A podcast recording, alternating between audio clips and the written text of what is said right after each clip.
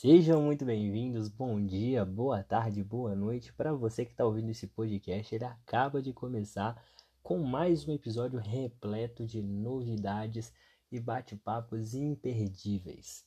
Eu me chamo Vinícius e sou eu quem domino essa festa. Às vezes só, às vezes acompanhado, mas sempre com muita coisa bacana para vocês. Puxem suas cadeiras, peguem a pipoquinha que agora eu levarei vocês além do normal. Antes que você possa seguir para o episódio, temos alguns pequenos avisos para te passar. Aqui na descrição do podcast tem todas as nossas redes sociais. Peço que você vá lá, nos siga, para sempre ficar alerta quando sair o próximo episódio, poder comentar, bater um papo comigo, com a equipe, e assim a gente criar uma comunidade bem saudável. O segundo aviso é um agradecimento à nossa patrocinadora e parceira Anchor, a plataforma de distribuições de podcast. Então, se você tem desejo em ter um podcast, assim como eu, e tem um amigo ou até mesmo sozinho, e quer colocar isso para todas as pessoas ouvirem, vem com a Anchor. Além de distribuir gratuitamente o seu podcast, ela também faz tudo por lá. Então você pode gravar, editar e publicar através da Anchor. Então vem, vem, vem, estamos te esperando. O terceiro aviso é que nós estamos no Instagram com o nome de Além Ponto do Normal. Então vem, siga a gente na rede social, interaja conosco por um bate-papo, não só aqui, mas lá também. Curta todas as nossas publicações, comente, divulgue e compartilhe com todos os seus amigos. Então vem para o show do esporte brasileiro. E aí, pessoal, estamos aqui para mais um episódio, um novo episódio, um novo sábado, um novo bate-papo, hoje com convidados mais do que especiais. É, hoje eu tô aqui na presença do pessoal do canal Na Faixa, um canal assim esplêndido, que já de antemão já falo que o, o link, né, pro canal deles e para as redes sociais, daqui a pouco nós vamos comentar sobre isso, tá aqui na descrição. Peço todos vocês, por favor, vão lá, sigam que esses caras arrebentam. Então, hoje eu tô aqui com o Arthur Melo, um dos integrantes do Na Faixa. E aí, Arthur, tudo jóia? Opa, e aí, Vinícius, tudo bem? Fala galera, e aí? Eu tô aqui para apresentar o nosso canal. Meu amigo no momento não conseguiu, se ele conseguir entrar no meio aí, tudo bem. Mas a gente é um canal de esporte, né? E fala sobre Fórmula 1, futebol principalmente, mas vai ter espaço lá para sempre que tiver algum evento, alguma coisa sobre basquete ou qualquer outro esporte, atletismo. Então é isso aí. Show de bola demais, Arthur. Então, gente, hoje, né, já vou colocar o tema aqui. Hoje nós vamos falar sobre um esporte que eu falo que é o esporte do meu coração, é um dos, dos maiores amores da minha vida, move o sangue de muitas pessoas quando a gente fala desse, desse esporte que não é tão conhecido aqui no Brasil. Nós estamos falando da Fórmula 1. Sim, estamos falando sobre esporte automobilísticos hoje. E eu trouxe o Arthur, até porque o Arthur é um dos grandes entendedores desse, desse sistema, né, dessas corridas. E tá aqui hoje para compartilhar um pouco do conhecimento dele com a gente, né? Vou explorar bastante, porque o cara sabe tudo. Eu, gente, tem um vídeo no canal desses caras que, assim, é de arrebentar, falando sobre a temporada 2021. Recomendo que todos vocês vão lá realmente ver esse vídeo, porque ele tá fantástico. Bom, Arthur, é, antes de começar, cara, eu queria te perguntar, assim, de antemão, por que que você começou a gostar de Fórmula 1?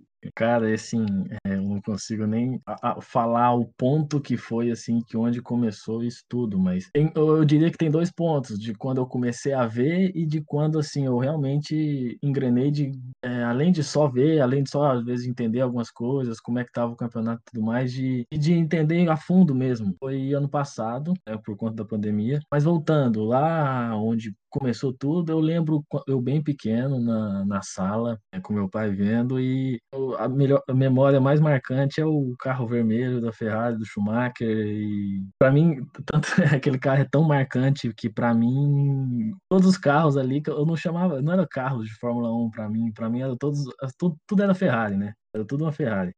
Eu acho que assim, é, é isso é, é uma coisa muito interessante do, da Fórmula 1. Acredito que é, em questão de marketing, a Fórmula 1 ganhou muito com isso, porque eu, eu hoje em dia, quando eu vou conversar com alguém sobre Fórmula 1, até mesmo hoje, depois que eu entendo sobre esporte, eu ainda assim falo: ah, mas você viu a Ferrari do Lewis Hamilton, sabe? Assim, eu entendo muito assim. Quando você vai falar, não é assim o termo técnico, mas acaba que a Ferrari dominou, né, a infância. Não vamos falar só de, de, de Schumacher, mas tem tantos outros grandes que passaram na, na Ferrari, né? a gente especifica o Schumacher porque ele é dessa geração, mas, cara, a gente olha pra Ferrari e vê, assim, foram grandes pilotos que passaram por lá. A gente, assim, vamos colocar, na, na McLaren teve o Senna, e ninguém fala a McLaren do Senna. Ninguém fala assim. Acho que a pessoa que fala assim deve ter uns 90 anos de idade.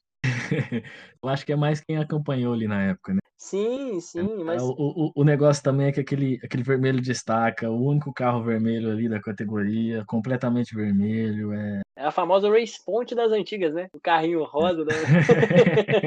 a, bar, a Barbie dos Supers. E assim, foi, foi prosseguindo, né? Fui vendo, e aí, fui, como qualquer brasileiro vai vendo, vai criando uma identificação. E eu lembro, nossa, eu lembro daquela temporada do Massa e aquele último, aquela última corrida em Interlagos, cara. Quando ele cruzou a linha, comemorei, né? Quando eu voltei, ele não era mais campeão. E eu, eu, eu não entendi, eu lembro que eu não entendia muito bem ali direito, que eu até perguntava, ah, mas ele, ele não ganhou? Não, não tá com a bandeira, não tá aí comemorando? Mas ali, e, e eu acho aquele, cara, aquele, aquele episódio foi, cara, é muito da hora você ver a reação do Massa depois no pódio. Qualquer um ali podia estar cabisbaixo e o cara, tipo, com orgulho ali, porque, querendo ou não, não, cara, ganhar uma corrida na Fórmula 1 já é difícil, ainda mais uma em casa. E assim, eu acho, eu acho bonito de ver aquela parte. E assim seguiu, né? Eu acho que assim, esse é um dos episódios mais marcantes também para mim, porque é igual você falou, antigamente, né, eu pequena acompanhava Fórmula 1, desde sempre eu sempre amei, mas não conhecia bem o esporte. Eu sabia que era um monte de carro correndo. Ver o Massa passando ali, comemorando, eu comemorava junto. Para mim era, era um, um, título de Copa do Mundo para mim, sabe? Ver o Massa passando, levantando a bandeira. Sim, sim, foi aquela mesma sensação ali. Aí eu comentava na escola e ninguém entendia nada. Na época eu era pequenininho, então assim, eu, eu fico pensando, né? Eu olho para essa situação hoje e falo, gente, realmente, quando a gente entende do esporte, a gente vê o sacrifício que tem uma, uma equipe para ganhar, né? E ganhar em casa. Cara, são poucos os corredores que realmente ganharam em casa. Vamos dizer assim. O, o Rubinho, se não me engano, não ganhou, né, Interlagos. Não, o Rubinho nunca ganhou Interlagos. O Rubinho, hoje em dia, corre em Interlagos, ele mesmo fala isso lá no Acelerados. É, que ele nunca ganhou na pista de Interlagos que sempre foi um sonho dele e nunca foi concretizado. Mas... E é na casa dele mesmo que ele fala que ele mora, né? Tipo, na rua ali de Interlagos. Isso é, isso é, isso é muito assim marcante. Cara, ele cresceu em Interlagos e não ganhou uma corridinha lá. E, e assim, nós não estamos falando de um cara, pô, qualquer, nós estamos falando de Rubinho, cara. Um, foi campeão mundial e não ganhou em casa, sabe? Aí já é diferente a gente falar de Lewis Hamilton, que tem uma soberania em Silverstone, mas assim, é uma soberania que absurda, gente. Que homem, que máquina. A fera tá solta Nossa, ele justamente naquele ano também que o Massa sofreu, ele ele teve uma das maiores atuações, dá para dizer assim, de leitura de corrida ali, que foi sensacional, cara. Parecia que ele sabia quando tava mais chuva, menos chuva. Quero já abrir uma polêmica. Lewis Hamilton é um cara foda para você ou não? Cara, eu falo que é demais, velho. Porque tipo assim, cara já chegou contra o Fernando Alonso, campeão mundial, do, bicampeão mundial, chegou batendo o cara batendo de frente, assim, né? E o jovem ali na equipe, o Alonso reclama que ele foi favorecido por ser inglês e tudo mais, aquela, aquela tática assim do Alonso, reclamão, é, é bom piloto, mas é reclamão também. Só que, vamos assim dizer, o cara, mesmo sendo favorecido, não, não chega a bater um bicampeão mundial dessa forma, se o cara não for bom, né? E eu acho que assim, nesse caso, a gente agora dele com a Mercedes é um assunto um pouco polêmico, porque todo mundo fala, o carro ganha sozinho, né? O que não é bem verdade, mas ele tá no melhor carro, vamos dizer assim, da história da Fórmula 1, principalmente desse ano de, de 2020, né? a leitura que ele tem de corrida, cara, é impressionante. É, isso, isso fica mais impressionante ainda quando ele sai atrás, porque parece que ele para no momento certo, parece que ele consegue estender um pneu quando ninguém mais estende. Então não tem como falar que esse cara, tipo, não é fera. Ele é fera, Cara, eu, eu vou eu vou falar uma coisa para você que assim, eu eu Vinícius tenho uma opinião muito contraditória pro mundo da Fórmula 1, que é o que você falou. Para mim, o carro da Mercedes hoje ganha sozinho. Obviamente, não estou tirando méritos de, de Hamilton, porque o cara é realmente uma fera. Como eu disse, ele é um, um monstro enjaulado, como diria André Henning. Mas a besta tá solta na pista. Porém, eu acho que assim, realmente tem os méritos dele, como você falou, ele sabe segurar o pneu, quando precisa segurar, ele, ele sabe, ele fala mesmo pra equipe, né? Ele tem essa autoridade de falar assim: não me tira agora, eu não vou sair daqui. O cara não sai e acaba ganhando a corrida. Assim, vamos dizer, obviamente ele tem um carro muito bom, um carro muito rápido, né? Mas o carro sozinho não ganha, não ganha corrida, né? Tem que ter estratégia, você tem que saber, você tem que sentir a pista, e não é à toa que o cara ganhou assim. Pro terceiro colocado, ele tava mais de 200 pontos na frente no campeonato de, de, de pilotos. Então. E olha que a gente tá falando do Verstappen. É, não, nós não estamos falando de qualquer cara, pô, nós estamos falando de qualquer equipe, inclusive. Pô, a Red Bull batendo de frente sempre. E tudo bem, né? No campeonato de construtores a gente fala porque sempre tinha uma dobradinha da, da Mercedes ali, com botas e tudo mais. Porém, cara, no campeonato de pilotos, obviamente, pô, ele se destaca em muito, assim, em muito. Mas eu tenho essa, essa opinião contra a história de que Hamilton é um cara bom, né? Mas se você dá o carro da Mercedes para um cara bom, por exemplo, um Daniel Ricardo num carro da Mercedes também ia ser um. Ele ganha o campeonato. Cara, eu acho, eu, eu acho que seria uma briga muito interessante de ver. E eu, eu, eu lembro, assim, até acho que a gente vai entrar nesse assunto, mas na, na, na série do Drive to Survive, ele falando no episódio que se ele tivesse na Mercedes contra o Hamilton, ele batia ele. Ele, tipo assim, garante. Sim, sim, não, assim, eu, eu hoje em dia eu digo que o Daniel Ricardo é um dos caras mais, eu vou dizer, crista de galo levantada, assim, do paddock. Não tem um cara com a crista maior que a do Daniel, não. Mas o cara também pode, né? Pô, se a gente pensar ali na temporada de 2018, é, 2018, 2019 também, mas vamos focar ali em 2018, que o Daniel, pô, ganhando corrida, atrás de corrida com, com a Red Bull, até a chegada do Max, e tudo bem, né? A, a Mercedes sempre ganhando, já tem o quê? Sete anos que eles estão ganhando, mas, pô, era Daniel ou o, o Hamilton, cara. Era assim, Hamilton, Daniel, Hamilton, Daniel, Hamilton, Daniel. Sempre tinha um dos dois dentro do, do, do pódio, sabe? Era sempre um dos dois ganhando ali na ponta. Era uma briga muito acirrada. Eu fico muito triste, eu acho que uma das maiores péssimas decisões da Fórmula 1 foi o Daniel sair da Red Bull tudo bem que ele estava perdendo um pouco do brilho dele pro, pro Verstappen, mas eu acho que o projeto Renault não era uma, não era uma boa para ele, cara. O que, que você acha? Você acha que, que ele deu um tiro no pé nesse, nesse projeto? É, acabou sendo, mas eu acho que, assim, eu, eu, eu digo que ele fez o certo. Vamos dizer, que nem você falou, que ele é um cara com a crista levantada. E eu te falo que ele tem que ser, porque ele é um piloto de nível de campeão mundial, velho. Ele com um carro bom, eu falo. Ele, com condições de, de brigar, ele briga realmente. Porque a disputa ali, roda a roda, com ele, eu acho difícil alguém bater, velho. Pelo estilo dele. Sim, não. Se a gente for colocar, ele colocava a Renault sempre entre uma quarta, uma quinta, uma sexta posição no campeonato de 2020, que a Renault vinha com um carro péssimo, um carro que confiança zero, cara. Se o piloto realmente o Daniel, se você dá um carro para ele, ele vai fazer um milagre com esse carro. Só que é, é isso que nós estamos comentando, cara. Se você tem um, um, uma Mercedes na mão, tudo bem, você coloca o mérito, ah, mas o Bottas tem a Mercedes e naquela corrida que ele podia ter ganhado lá em 2020 no final, quando o Hamilton tava de Covid, ele não ganhou. Cara, não. Eu acho que a gente não tem que pensar assim, porque o Bottas tem uma história de Bottas, sabe? Ele, sim, sim, eu concordo. Eu já, eu já vou dizer aqui que o Bottas é o meu corredor da Fórmula 1. Se eu, se eu torço pra alguém, é pro Bottas. Não é pra Mercedes e não é pra, é, pra Hamilton. Eu torço pro Bottas. De certa forma, eu, eu vou concordar, porque, vamos dizer assim, a gente quer ver uma briga, é Bottas e Hamilton. Sim. É a única possibilidade que a gente tem. Sim, porque assim, a gente vai sempre no máximo ver uma dobradinha da, da Mercedes ali na frente. Só que assim, eu realmente torço muito pro Bottas porque eu quero que o Bottas um dia ainda ganhe o um campeonato de pilotos e esfregue isso na cara do Hamilton. Não tenho raiva contra o Hamilton, mas eu queria que o Bottas pudesse levar umas 20 corridas assim de uma vez, sabe, ganhando direto, disparado, sabe? Subir no pódio, olhar pro Hamilton ali embaixo, a gente ouvir o hino da Finlândia umas 21 vezes. No campeonato que tem 21 corridas, ia ser tão prazeroso. Cara, eu acho que se o Bottas soubesse, assim, eu minha visão, né? Eu acho que se ele fosse como o Rosberg, de saber levar pro lado psicológico, ele até conseguiria. Só que o, o que eu penso é que o Bottas, quando ele leva pro psicológico, ele, ele mesmo enfraquece. Cara, eu não vou. Não só isso, mas eu acho que.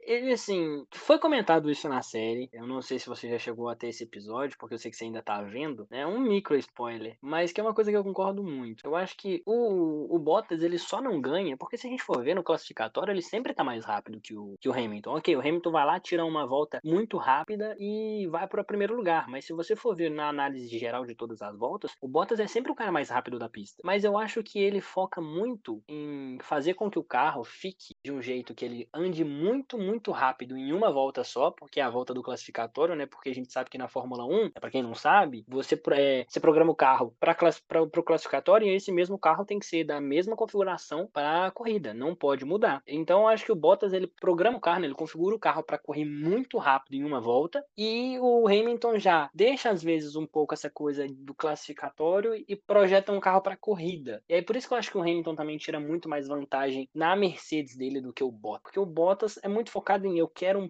eu quero uma pole position e eu quero ser um cara rápido de uma volta. Tanto que se for ver, se o Bottas precisar fazer uma volta rápida, né, a primeira que ele sai do, do pit, sempre que ele faz um pit stop para trocar pneu, a primeira volta dele é sempre a mais rápida da pista. Não, Hamilton não bate, ninguém bate. Só que a longo prazo, várias voltas, ele acaba ficando lento e o Hamilton rápido, porque o Hamilton tem um carro já mais projetado para a várias voltas segurar uma velocidade maior do que o Bottas. Então acho que essa também é uma grande desvantagem para o Bottas, porque ele acaba tendo um carro muito lento de corrida e que classificatório que ele, a gente sabe que não, não ganha ponto do jeito que ganha numa corrida. Então não é válido. É, eu, eu acho que pode ser isso também. Eu não, não descarto essa possibilidade, só que eu lembro de um comentário do, do Luciano Burti uma vez, que ele falou que essa, essa volta rápida, ela é, vamos dizer assim, ela é armada. O piloto nunca sai com essa volta e faz ela, tipo, de uma vez. Eu acho que esse é o, esse é o ponto do Hamilton, que ele, por exemplo, ele não é tão rápido quanto o Bottas, porque eu acho que o Bottas, ele, por exemplo, ele chega, já faz a volta, de, e nisso eu acho que ele é fantástico, porque ele consegue sair e fazer sua melhor volta de uma vez, nem você falou. Agora eu acho que o Hamilton ele vai mais armando essa volta, assim, maturando ali na, na qualificação, sabendo onde talvez ele pode tirar um, um pouquinho mais, aí quando chega na última, na última, ele, ele arrebenta. E eu acho que o Bottas peca um pouco na, na questão da consistência durante a corrida e no gerenciamento dos pneus, que às vezes, assim, dá para ver ele sofrendo um pouco.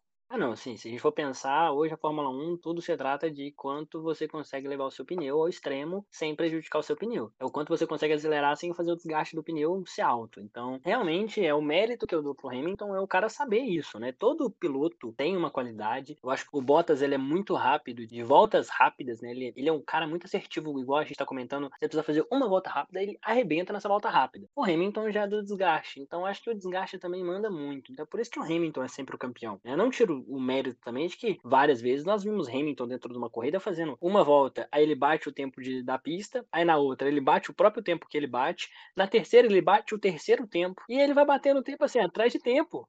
Cara, esse aí foi ele em 2019 na Hungria, né, cara? Pra ele pegar o Verstappen. E eu lembro que depois que a corrida acabou, falou pra ele: só você consegue. E depois o Bottas teve a mesma estratégia e não conseguiu, né? Sim, eu acho que assim, é, é muito essa questão de que. Também vai da mentalidade do piloto, né? O piloto ele tem que olhar pra, pra pista e ele tem que olhar para aquele carro que tá vindo ali atrás, aquele espelhinho, e falar assim: pô, eu tenho que acelerar, velho. Senão esse cara vai me passar. E aí ele vê o cara passando numa reta porque ele não, às vezes ele não tem o DRS. Então o cara de trás tem uma vantagem. Ele tem os cavalos a mais ali, tem a resistência, então ele tem um vácuo ali, ele não tem essa resistência na realidade, né? Então acaba que na reta qualquer carro é vulnerável, né? Eu já ouvi muito isso aí sendo dito por Galvão Bueno. Galvão Bueno dizia isso direto. Em toda a transmissão da Globo que Galvão transmitia, ele diria: é, carro na reta é carro vulnerável. Qualquer carro, seja Lewis Hamilton, seja Max Verstappen, seja Bottas, seja Kevin Magnussen. Só não era aquele motor de 2019 da, do, da Ferrari, né? ah, não, aquele motor de 2019 da Ferrari, ele é... aquilo ali é piada. Ele lá, se botasse na reta, não adiantava não. Não, vamos colocar o de 2020, pô. Colocar o de 2020 na reta, ele desligava o carro. 2020 não dá, não. Em 2020 ele colocava na reta no ponto morto, deixava o carro e falava, uma hora eu chego na curva. e ia. Mas eu acho que o segredo, o segredo da corrida é esse. Assim, eu, eu acho que uma das maiores, inclusive da Ferrari, uma das maiores desilusões da Ferrari é que ela tinha pilotos bons. Charles Leclerc é um puta de um piloto. Assim, tudo bem, né? Tinha um Vettel, cara, um Vettel que, pô, campeão, bicampeão, tetracampeão, sabe? Assim, campeonatos mundiais, nós estamos falando de campeonatos de pilotos, sabe? Levando, pô, a Ferrari, né, ao auge, né, na época que ele ainda tinha um carro bom na Ferrari. E aí ele vê um. um ele vê um, um, Você, eu fico imaginando, você como um Vettel da vida, dirigindo lá sua Ferrarizinha, 285 km por hora, ver um Kevin Magnussen com uma Haas passando você. Tava, acho que isso é muito decepcionante. Não tirando o mérito de Kevin Magnussen, que hoje né, não tá mais ali entre a gente no paddock, mas, pô, temporada de 2020, Kevin Magnussen te passar é, com o carro da Haas daquele jeito, pô. Cara, e, e, e lembramos, né? O Vettel, vamos dizer, já demitido. Sim, o Vettel desiludido já. Que inclusive foi descobrir que, que tinha assento no meio da temporada para ele, assim, cara, deve ter sido uma das piores temporadas da vida dele, né? E, e, e parecia que a, a, culpa de tudo, o Binotto tentava jogar sempre nele, cara. Uma coisa que eu sempre odiei da Ferrari, 2019-2020, a culpa acabava sendo sempre do piloto, nunca da equipe. O carro tava, nunca tava ruim o carro. Não vou nem dizer o carro nunca tava ruim, tipo, eles nunca erraram na estratégia, né? Era o que mais acontecia. Arthur, a Ferrari nunca errou um pit. Nunca fez um pit de 12 segundos. Nunca. Não. A, Fe a Ferrari? Jamais. Oh, Ferrari. Dá pra contar. No, oh, se você conta campeonato que perdeu desse jeito, que a gente tá falando um, um do Massa, por exemplo. Pô, não, vamos colocar mais recente, cara. O, o Bottas perdeu a corrida em que o, o Hamilton tava fora de Abu Dhabi é, por causa de estratégia. Por causa de que colocou dois carros ao mesmo tempo, que nem precisava, cara. Nem precisava colocar os dois carros da Mercedes dentro do, do pit. Cara, se confunde com pneu, demora. É, eu concordo com isso. Aquela demora que ele tava ali esperando, ele podia ter dado uma volta, ganhado 10 segundos na frente do, do Russell não ia ter problema de pneu. Ele entrava na próxima volta, fazia o pit dele, mesmo que em segundo lugar ele ficasse, não ia ter problema. A Mercedes ia ter uma dobradinha. Ah, não, traz os dois, confunde os pneus tudo, perde duas voltas. É porque a Mercedes também sempre foi uma, uma referência nessa parada dupla, né? Então ali foi, foi estranho aquela, aquela errada e, cara, foi estranho ver, porque, nossa, tava, tava bonito de ver assim o, o Russell correndo tava lindo. Pô, Russell com, saindo de uma Williams que lá no fundo, o carro que não andava, vai para uma, uma Mercedes assim que pô, anda com o carro que ganhar ali seria a primeira vitória. O Russell não ganhou nenhuma, ele não subiu no pódio em 2020. Então assim, a gente falou assim, é o momento. Não era nem para ele ter pontuado, né? Se não fosse essa corrida. Pô, e aí a gente fica pensando, né, assim, era a chance do cara, o cara me manda bem. Pô, o Bottas, vamos lá, tava com a, a, Mercedes dele há muito mais tempo que o Russell, então ele já conhecia o carro. Ele podia ter ganhado também, né? Vamos dizer, era a obrigação dele. Sim, todo mundo colocava, a Globo colocava o, o Bottas como o cara tem que ganhar corrida, senão ele tá ferrado, sabe? E aí eu também já, já fico um pouco até chateado. Infelizmente, para um cara que tem um Hamilton como companheiro de equipe, perde muito do holofote, mas Vamos colocar aí, o Bottas chegou em quase, vamos colocar, 80% das corridas em segundo lugar. O cara, da mesma forma que o Hamilton estava lá sempre em primeiro em quase todas as corridas, o Bottas estava sempre em segundo. Era sempre uma dobradinha da Mercedes. Você viu pouquíssimas corridas, eu acho que eu conto cinco corridas das 17 que teve na temporada passada, que teve Bottas fora do, do pódio, seja no segundo, terceiro ou primeiro lugar. Assim, o cara é bom, o cara é fera. Não, ele, ele é bom. Eu, eu, acho que minha crítica muito por Bottas é assim, ele é um segundo piloto para Mercedes. Claro, acredito, claro, claramente ele é um segundo piloto para Mercedes. Mas ele não se vê como segundo piloto, não gosta disso e até assim na série. E assim, ele precisa fazer um pouco mais porque ele tem que bater o Hamilton, né? para não ser esse segundo piloto. É, mas aí que tá, cara. Você tem um campeão mundial na sua frente que tá sempre disparado é o, é o querendo ou não, preferite na, da Mercedes. Aí ficou claro, ficou claro. Né? Aquela, aquela parte do, EP da, do, do episódio lá do GP da Rússia, que ele espera para beber com os engenheiros e os engenheiros não tá ninguém ali. Assim, ali, ali é foi um pouco pesado até. Não, cara, é, eu assim, sinceramente, de coração, eu gosto muito da Drive to Survival porque ela mostra uma coisa que a gente não vê na Fórmula 1, que é a desigualdade de equipe. Eu não, eu não sabia da, do Carlos Sainz com o Lando Norris lá na, em Nürburgring, que ele, tipo, a equipe vira pro, pro Sainz e diz, deixa o Lando passar. E ele fala, não vou deixar, e os caras falam, é uma decisão da equipe. Deixa o Lando passar. E assim, eu fico, gente, Sim, sim, é muito, é, é, é, é bastante interessante você ver os bastidores, né? Mas eu acho que nesse caso aí também, é, assim, tanto o Sainz quanto o Vettel era meio esperado essa postura, porque já não estavam mais em equipe. Ah, mas aí vamos colocar o Daniel Ricardo, ele foi até o final de 2020 com a Renault sendo o preferido. O Esteban Ocon era sempre o segundinho. Mas ali também é porque a esperança da Renault tava no Ricardo. é, mas você colocar a esperança em cima do, do Ocon, é até sacanagem, né? O cara é bom, o cara não é ruim, mas né? Vamos, convenhamos ali. Não, né? sim, e também assim, foi uma temporada de volta para ele, porque ele pegou uns carros carro de 2018, que é bem diferente desse atual, né? Então, tipo. Vou, vou, vou falar uma coisa para você. Uma pessoa que para mim não tinha que estar na temporada de 2020 e que eu acho que demoraram até muito para fazer o que fizeram. Alex Albon. É um cara que, para mim, perdeu. Eu acho que ele não devia ter ido para Red Bull. Para mim, a carreira dele acabou quando ele entrou no carro da Red Bull. Porque ele era um cara bom. Ele é um cara, assim, vamos dizer, regular, né? Bom, bom. Mas aí que tá. Mas aí que tá. Quando o Gasly tava na Red Bull, o Gasly, assim, começou a fazer horrível dele. E, e o álbum tava arrebentando na Toro Rosso.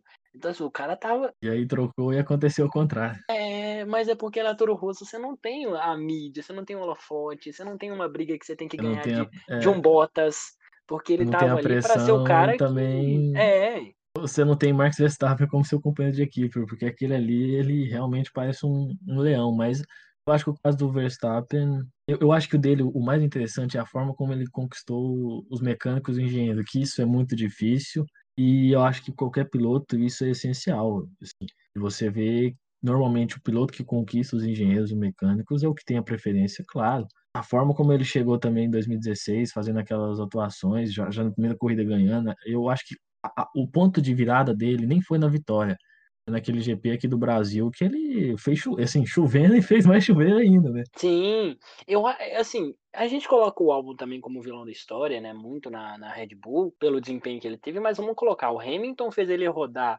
em Interlagos em 2019 e fez ele rodar também em Nürburgring é, na última volta. E o cara ia ganhar, sabe? O cara tava ali em primeiro. E aí era o pódio dele e não, o Hamilton vai lá e não deixa. O cara, ele falou uma coisa na série que eu fiquei assim, realmente, o Hamilton não sabe perder.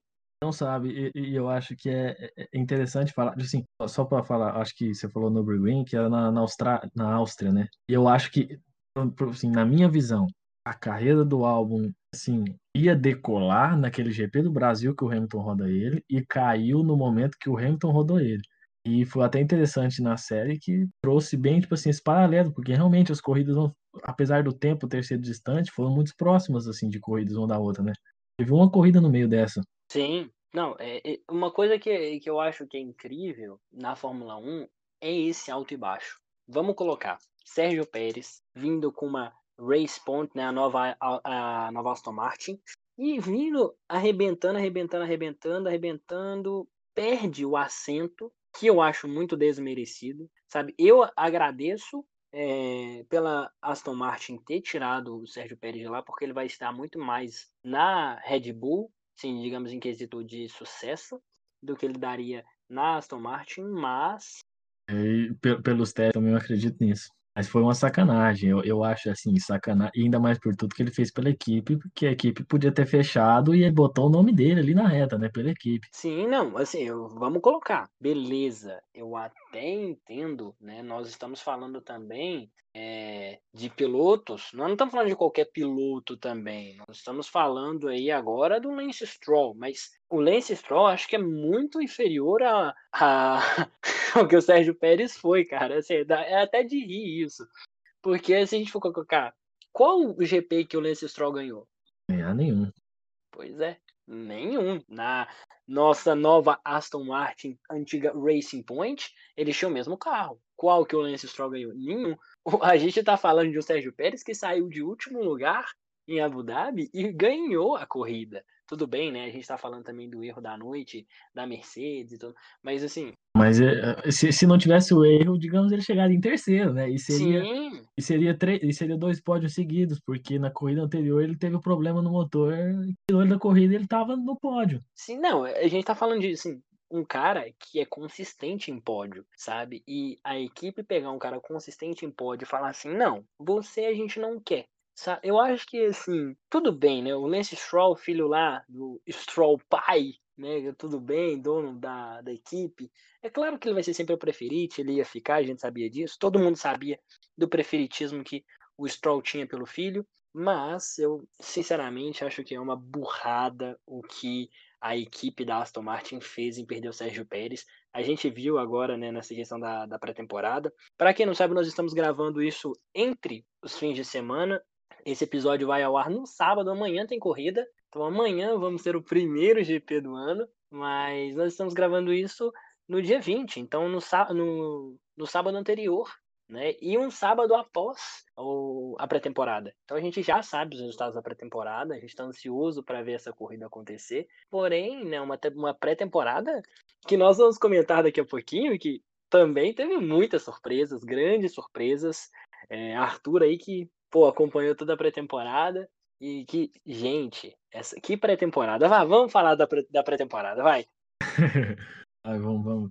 Cara, eu não tava botando fé é porque os carros são os mesmos, né? Mas o que que, o que que a gente viu lá, sim, mudou pouco, mas parece que mudou muito.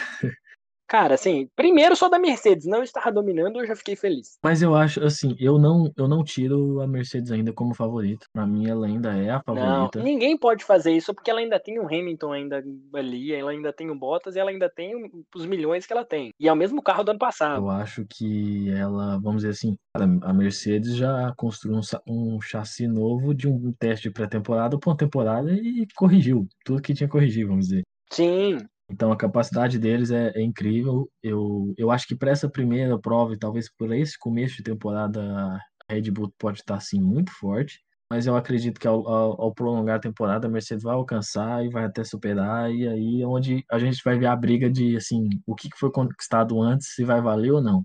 Cara, eu acho que é muito bonita essa questão né, da pré-temporada, da gente começar a fazer as nossas considerações, mas é tudo cálculo estimativo, até porque a gente não sabe quanto de gasolina cada um rodou na pré-temporada, né? Então, não tem, a gente não consegue falar assim, ah, a Mercedes está lenta, mas a, a, Red Bull pode ter rodado com tanque vazio a ponto de só precisa daquelas voltas ali, fez um 28 e tá ótimo. E a Mercedes pode ter feito um 30 com tanque cheio. E aí nós estamos falando de uma corrida onde você começa com tanque cheio e vai ficando vazio, vazio, vazio. Uma hora o bicho anda. A Mercedes tem, inclusive, a fama de fazer isso tá? Para quem não sabe, a Mercedes geralmente no, no na pré-temporada ela vem com o tanque cheio, faz uma volta lenta, as equipes acham que ela tá lenta, aí numa corrida quando realmente vai lá todo mundo tá com o tanque da mesma forma e você vai abaixando o tanque, né? Vai gastando a gasolina, a Mercedes começa a voar. Aí nós vemos o tempo de 1,25. É isso que é meu meu receio é a Mercedes pode estar fazendo o bait do século, que é vou fingir que tá tudo mal, entendeu? A, a RBR vai começar a ficar feliz, feliz, feliz, eu vou chegar na primeira corrida e vou acabar com esses caras. Assim como foi 2020, né? Porque você via na série o Christian Horner falando: esse ano a Mercedes vai estar tá frágil. E, todo, e quando, chegou, quando a Mercedes saiu e fez a volta, ficou todo mundo tipo assim: acabou. É, não, sim. É, ele mesmo falou. Ele falou assim: é, não vai dar pra gente.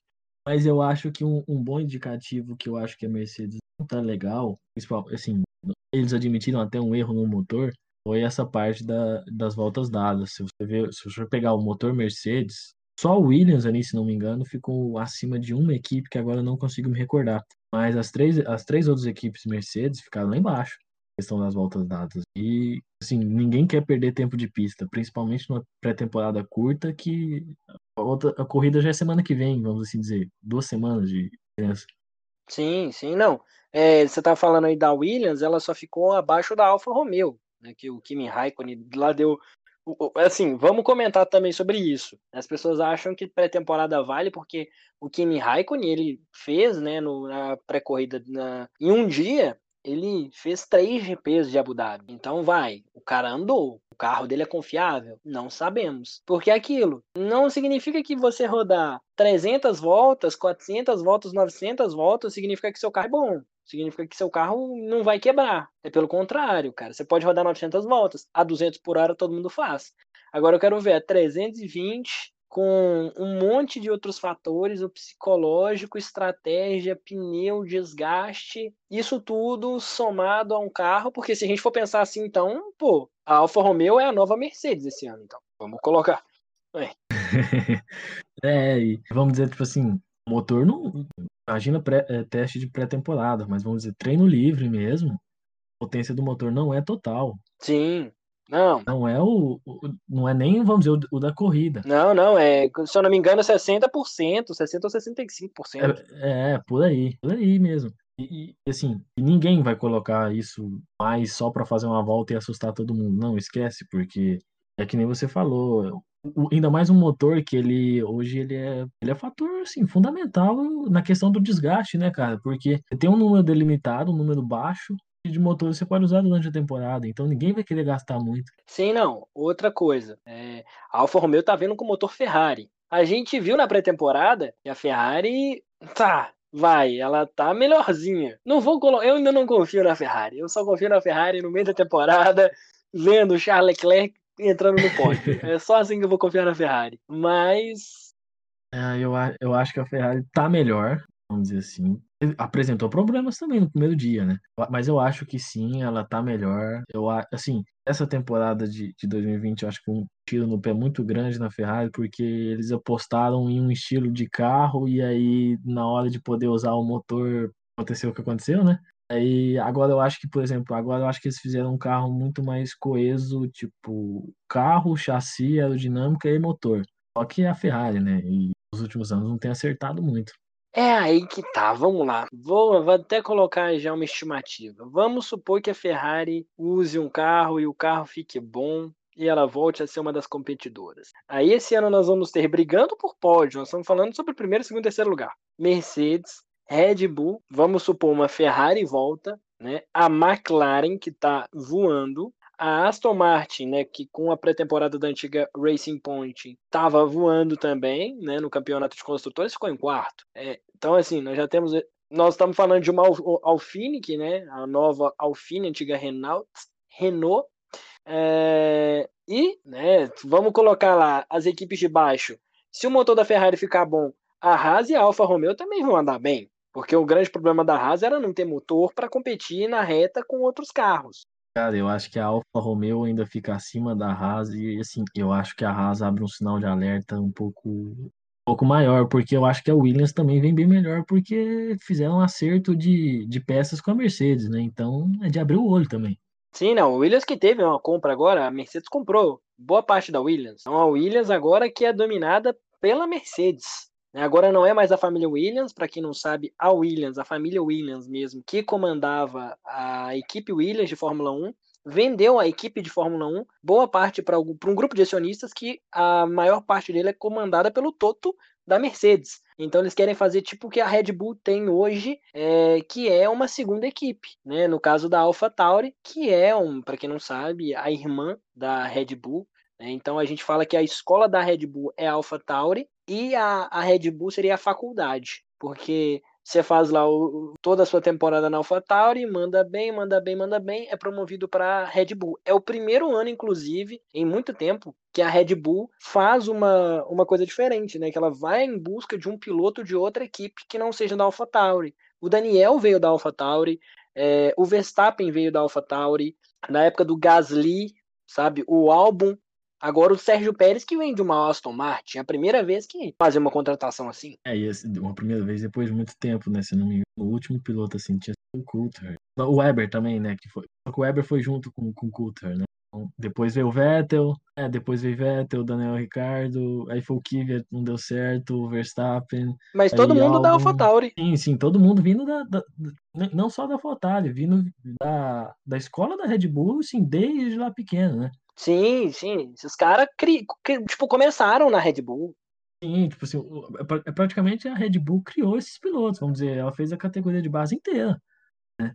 Se a gente for pensar a categoria de base da, da Fórmula 1, da Fórmula 2, da Fórmula 3, vamos colocar até do kart. Quem domina? Red Bull, Ferrari e só. Porque se você for pensar, a Williams não tem é, categoria de base. Você não vê pilotos de kart Williams. A Haas só na Stock Car dos Estados Unidos, que também não conta. Alfa Romeo, nada. Alfa, a Alfa Tauri, Alfa Tauri é a escola da, é, da RBR. A, a Ferrari, Ferrari, Ferrari, tem. Né? Inclusive temos brasileiras, jovens brasileiras de 15 anos, correndo pela Ferrari no, no kart, né? Que são jovens promessas, né? Prometem tudo aí. Quem sabe onde a gente não vê uma mulher programa da FIA, né, cara? E é muito interessante isso, né? apoio que estão tendo. Não, eu, eu ainda torço realmente de coração para ver uma mulher entre os pilotos da Fórmula 1, cara. Imagina uma mulher dirigindo uma RBR, uma Mercedes. Sim, sim, eu também eu, eu penso igual, assim, eu acho que até qualquer coisa, cara, qualquer coisa. Eu acho que é por isso que o futebol também é o esporte mais popular do mundo, é porque você vê ali que, apesar de não ter, assim, uma categoria unificada, né, você vê um, um, estilos de, de, de, pessoas tão diferentes, e aí você chega às vezes em uma categoria como a Fórmula 1, você vê, ah, mais diferente ali é o, o, Hamilton. Sim, o único negro na Fórmula 1 é o Hamilton. Se a gente for colocar, ó, vamos, vamos falar assim, vamos falar, o país mais distante hoje em dia da Fórmula 1, eu acho que seria a Austrália com Daniel Ricardo. E o, o, o México. E também o Japão. Com... É agora o Japão nessa nova temporada com o Yuki é, Tsunoda, né? Que tá arrebentando também. Outro que mandou bem na AlphaTauri foi o, o Tsunoda. Mas, assim, países distantes. Japão, México com Sérgio Pérez, que também, né, ali só ele, e o Daniel na Austrália. O resto tudo é Finlândia, Inglaterra, Holanda, Canadá, Espanha, Mônaco, França, Finlândia, Alemanha, Rússia, sabe? Tá muita Europa que a gente até usa para puxar um pouco o, o passe, né, para uma coisa que vem nova, que é, vamos falar de Fórmula 2. Fórmula 2 aí com pilotos promissores brasileiros chegando. É, você tem algum preferido da categoria? Cara, não é nenhuma questão de preferite, assim, é porque ano passado eu não tinha o costume de ver, né? Muitas corridas de base, assim, sabia muito por fora, mas ainda mais ano passado, tudo parando, e aí foi chegar ah, as corridas de Fórmula 2, você via, ouvia falar, e uma coisa que, assim, ajudou muito para eu ver, eu lembro que antes mesmo das coisas voltarem, um, um dia eu baixei que, eu baixei, assim, o Motorsport, né? Sport maneja o jogo, e tinha lá o Felipe Drogovic. E eu, assim, contratei ele pra minha equipe e tal. E depois, assim, muito tempo, aí você ouve falar, ah, o cara tá na F2, né? Ah, vamos ver a corrida do cara. Aí a primeira que eu já abri pra, assim, pra, pra ver, o cara já ganhou. Eu falei, nossa. E aí você vai, tipo, criando um pouco mais esse apreço, assim, e eu acho que ele é um cara que tem talento, cara. Então, para você, o Drogovic é o piloto da temporada 2021 da Fórmula 2. Cara, a gente espera, agora que ele tá numa equipe grande, que é a Univirtuoso, que assim, de corrida, eu acho que o acerto de. Os carros são todos iguais, né? Então muda o acerto da equipe. E lá ainda muda muito, muito porque os carros são iguais. Então eu acho que a gente pode esperar. Não, é, e sem contar que agora ele não tem mais a briga com o Mick Schumacher e com o Nikita Mazepin, que os dois subiram da Fórmula 2, né? que disputavam com Ainda o mais o Nikita ali, que teve umas disputas bem, vamos assim, de ser perigosas, né? O cara puxou o tapete total. Não, vamos falar a verdade. O Nikita, ele puxou o tapete do Felipe em 2020. Não só do Felipe, o Tsunoda também. Só que o Tsunoda, vamos assim, ele jogou para fora as duas vezes, né? O Felipe, o cara prensou no muro, não tinha grama, não tinha outra coisa. Ou você freava ou você batia feio ali. Então é. É uma coisa que eu, que eu acho que, assim, que a Fórmula, a FIA, né, precisa melhorar para a Fórmula 2, cara. Que essas punições mais severas que a gente vê na Fórmula 1. Na Fórmula 1 você não vê piloto pressionando piloto contra a parede, né? Senão você vai tomar ali uma penalidade forte de 10, 15 segundos. É, a, a, última vez que você viu foi o Schumacher e o, e o Rubinho. O Schumacher perdeu 10 posições Sim, coisa assim. Não, foi um absurdo. Aí você vem para uma FIA onde o cara te faz bater e não sofre uma penalidade sequer, sofre ali dois segundos de perca, vai. É assim, é tipo, tchau, a gente entendeu que, que você tem um probleminha, eu vou te dar aqui dois segundos ali de penalidade, segue a vida aí, vai, corre. Cara, e essa, e essa corrida aí foi complicada porque o, o Drogovic vinha de uma vitória na corrida principal, né? E nessa corrida que foi a, a primeira lá do Sakir, que é do, do anel externo, cara, ele tava brigando pela vitória. Assim, o, o, o, ele e o Mazepin teve três encontros. Um deles, o que foi desse do muro, outro já um pouco depois dessa do muro, que fez até o, o Felipe quebrar uma das placas ali de aviso, e a outra foi assim um pouco um pouco assim antes disso, em que ele passou, ele estava indo atrás do Tsunoda, ele estava bem atrás, tipo assim, para passar o Tsunoda mesmo. O ritmo mais forte era questão de tempo chegar e passar. Na hora que o, Nikita foi brigar, acho que, não lembro com quem, mas acabou rodando o Drogovic, perdeu duas posições e depois teve que conquistar tudo de novo. Não, pois é. Assim, é ridículo. E assim, não sofreu penalidade, vamos colocar. Ele levou assim cinco segundos. Não, né? isso não é nem penalidade. Isso é penalidade para quem? E vamos dizer assim, ele, ele impediu alguém de, de, de ter uma vitória e jogou o cara em cima do muro. É perigosíssimo. Eu, sinceramente, se eu fosse a FIA nesse caso, eu, eu tinha tirado, eu tinha desclassificado ele da corrida. Cinco segundos de penalidade nem é penalidade. Concordo. Sabe, concordo. cinco segundos.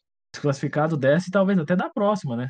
Não, sim, na Fórmula 2, para quem não sabe, a Fórmula 2 não é igual a Fórmula 1, que 5 segundos, pô, o Hamilton por 5 segundos perdeu a, a, o posto né, do terceiro lugar, ele perdeu o, o pódio, né? Mas na Fórmula 2, não, na Fórmula 2, 5 segundos você recupera fácil. Assim, é uma coisa brincando que você faz. A gente já viu isso aí com o próprio Felipe, o Felipe tirando 6, 7 segundos em uma volta de diferença do, dos, dos outros. Porque na Fórmula 2 os carros não são tão potentes quanto na Fórmula 1 são. Então, se você tem uma estratégia boa de pit, você consegue recuperar esses 5 segundos no estalo de dedos. Agora, eu acho que a FIA tinha que entender que Fórmula 2 não é Fórmula 1 e aplicar punição de 15, 20 segundos. No mínimo. Começar de 20 para lá. Mas aí eu não sou a FIA, infelizmente.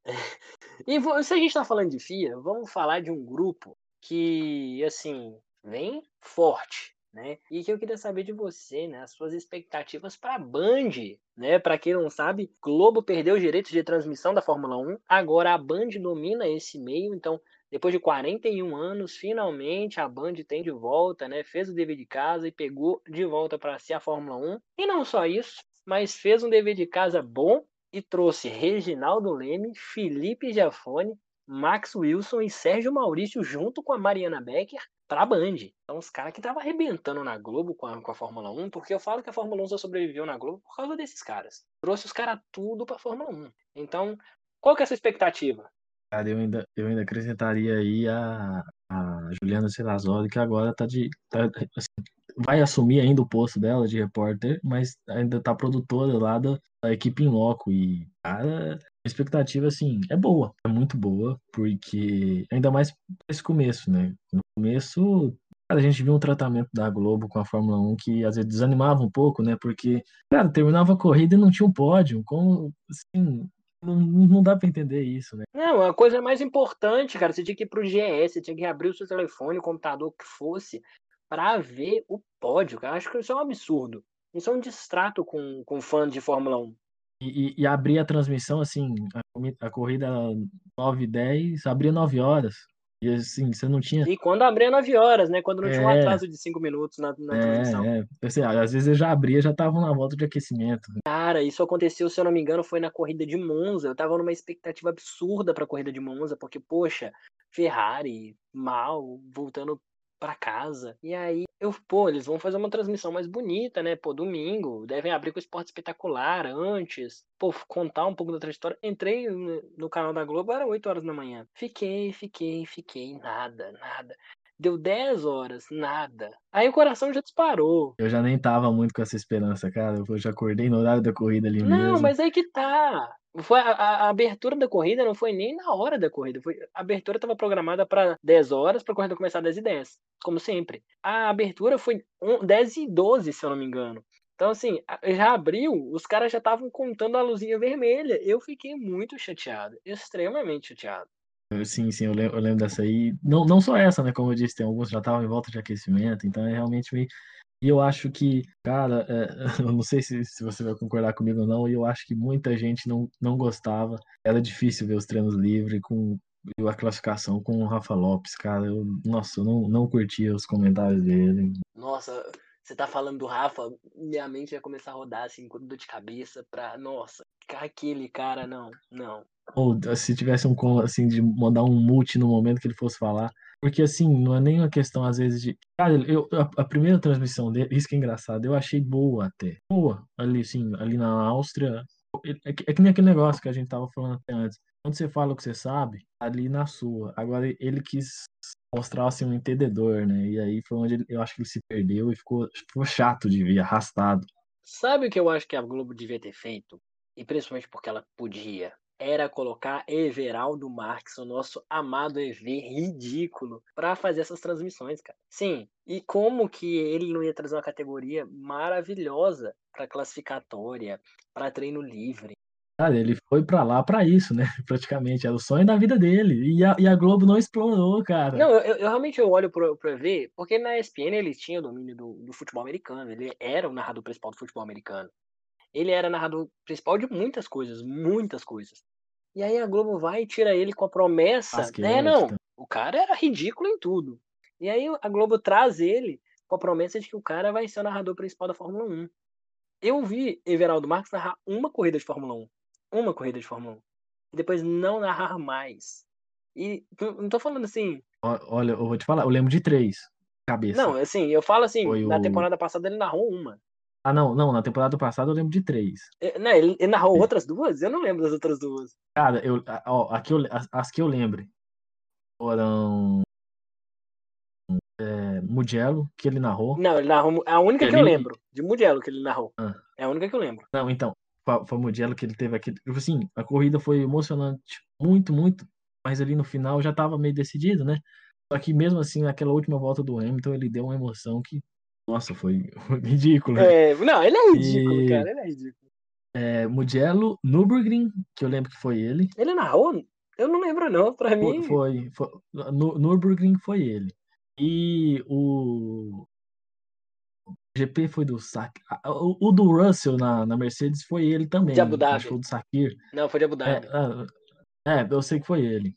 Não, não, não, não lembrava que o de Abu Dhabi tinha sido ele, não. Não, você não tem. Você tem certeza que o, o do Russell foi ele? Porque eu não lembro dele, Cara, eu tenho certeza, eu tenho certeza, porque do, do Magnussen, que foi na, na mesma corrida do Russell. do, do Grosjean, assim. É, do, fala- do Ah, Grosjean, acho do Magnussen, do Grosjean. eu, não, eu acho, eu acho que o. Não, o acidente do Grosjean foi na corrida antes. Foi? Ah, tá. Não, não, foi. Foi, Foi isso foi. mesmo. É porque teve duas corridas na mesma pista. O, o anel interno e o anel externo. É, e aí, é, Tá é, aí- ele narrou do Tá anel certo, externo. tá certo. Mas é porque eu já não me Eu, eu, eu não. lembro até que ele fazia a brincadeira. eu lembro dele fazer a brincadeira do, do Bottas ligar pro psicólogo que o Russell tinha acabado com Nossa, ele. agora que eu tô pensando, não, realmente, é, ele, ele narrou três corridas. Não, de qualquer jeito. Mas mesmo assim é pouco, cara. Ele foi pra isso. O- Teve um Kleber Machado muito contestado, cara. Ninguém tava gostando. Ele tava errando o nome dos pilotos sem parar, cara. Isso é Não, quem- básico. vamos lá, vamos lá. Kleber Machado tinha que aposentar, mas a gente Também não vai comentar sobre isso, porque é muita polêmica. Porém, eu entendo o seguinte: você tem um Everaldo Marques, que é aclamado pelo público do esporte. Ah, Nós não estamos falando de amar, nós estamos falando de aclamar um cara. Hoje, eu vou te, eu vou ser sincero, me apaixonei por futebol americano por causa. E assim, eu acredito que todo mundo brasileiro já deve ter ouvi- ouvido essa transmissão do IV do Joga pro e Reza. Não sei se você já chegou a ouvir. Cara, a narração que me arrepia, eu, eu penso no Joga pro e Reza e me arrepio, sabe? Toda vez. Vira e mexe, né? Quando eu tô no YouTube, é, ela, vai, ela vem nas minhas playlists, mesmo no meio de música. Ela vem na minha playlist. E aí começa é, o, o Joga pro Alto e Reza e eu começo a repetir o Joga pro Alto e Reza. Eu começo a falar todas as vezes. Cara, se toca 30 vezes Joga pro Alto e Reza num dia, eu repito 31, entendeu? E, e assim, cara, recomendo a todos vocês que, mesmo que não acompanhem o esporte, ouçam Joga pro Alto e Reza. É só jogar no YouTube. Joga pro Alto e Reza, Everaldo Marques. Gente, é. Cara, e assim, um cara desses tá numa emissora como a Globo pra narrar São Bernardo e São Paulo no campeonato. Não, campeonato paulista, só isso que o cara vai fazer. Nem pra narrar um brasileirão, nem para narrar uma Copa do Brasil. Não, vou narrar só a, a, a Copa São Paulo, só o Campeonato Paulista. É, é- é estranho, né, cara? E assim, eu não sei se você acompanha os cientistas e tal. Eu, eu, eu, eu lembro de um, eh, depois se você quiser até pesquisar, Thiago Asmar, ele saiu da Globo, né? E, cara, ele desce o pau na Globo. Ele fala que lá dentro é uma panelinha absurda, que assim, é os caras que a chefia quer que faz os eventos. Então, é- e aí você começa a ver essas coisas e perceber, tipo, poxa, esses caras acabaram com o esporte na Globo, cara. Porque a Globo perdeu Libertadores, perdeu Fórmula 1, perdeu Champions League, perdeu tudo, cara. Sabe o que eu acho? Para mim, a Globo tinha que parar de transmitir qualquer esporte. Ela tinha que deixar para ESPN, ok, ESPN é canal fechado, uma ba- Band da vida. Cara, o SBT tá transmitindo uma Libertadores que eu fiquei impressionado, porque assim, eu falei, Band, tudo bem, Fórmula 1, mas SBT e Libertadores vai dar certo? Será? E tão bem, né, cara? Fizeram um jeito diferente lá. Cara, eles vieram com uma transmissão que os caras. É, é isso que eu fico impressionado. A Globo abria a transmissão do esporte faltando cinco minutos para ele começar. O SBT abre a Libertadores duas horas antes do jogo. Sabe, ele faz o pré-jogo de duas horas, ele faz um pós-jogo de duas horas. Então, assim, num total de transmissão, nós estamos falando de quase seis, sete horas ao vivo, indireta, sobre o evento. A Fórmula 1, cara, ela transmitiu classificatório, classificatório não, desculpa, pré-temporada é, em canal aberto. Que assim, é toda hora tinha uma chamada, uma, uma direta de lá com, com a Mariana Becker dando informações. Tudo bem, não é a pré-temporada inteira, não são quatro horas direto no Band Esporte.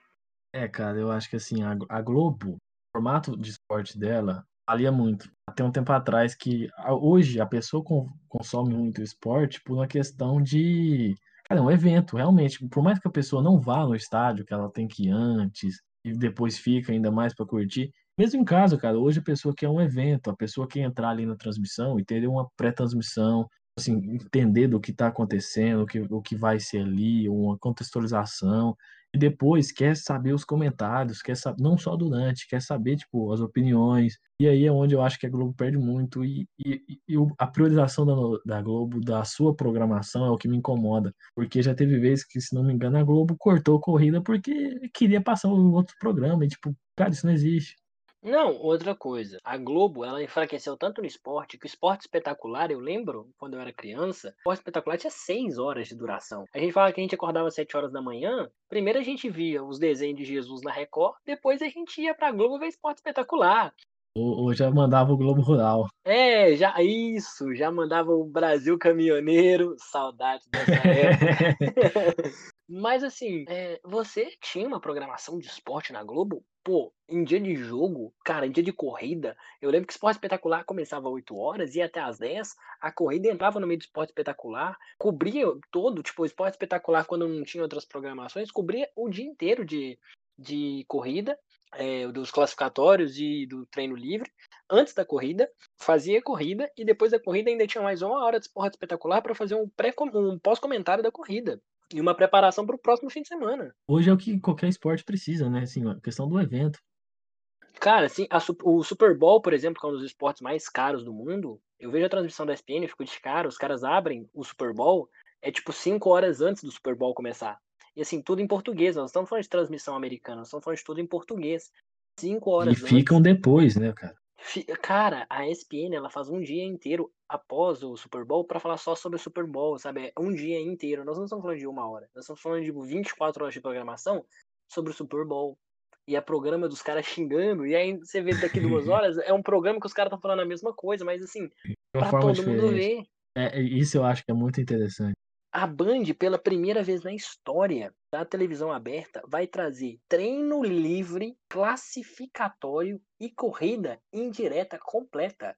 No próximo fim de semana, né, no caso, no fim de semana que está saindo esse episódio, né, você pode correr agora para sua televisão, Band Sports, pode correr lá para o seu canal 7, né, dependendo da sua, da sua televisão, que você vai ver a Band agora o, a classificatória, porque provavelmente esse episódio sai mais ou menos no horário da classificatória ali, no período da manhã. Então você pode correr lá que vai ter a classificatória indireta. E aqui, outra, a Band vai repetir toda a corrida 9 horas da noite do domingo. Então, assim, além dela fazer a corrida, fazer um pré, fazer um pós, ela ainda vai fazer um repeteco da corrida, cara. Que absurdo, velho a Globo, a Globo fazia apenas os melhores momentos ali depois do Fantástico. E a Band também, é bom lembrar, que pegou o combo inteiro, não só a Fórmula 1, a Fórmula 2 e Fórmula 3.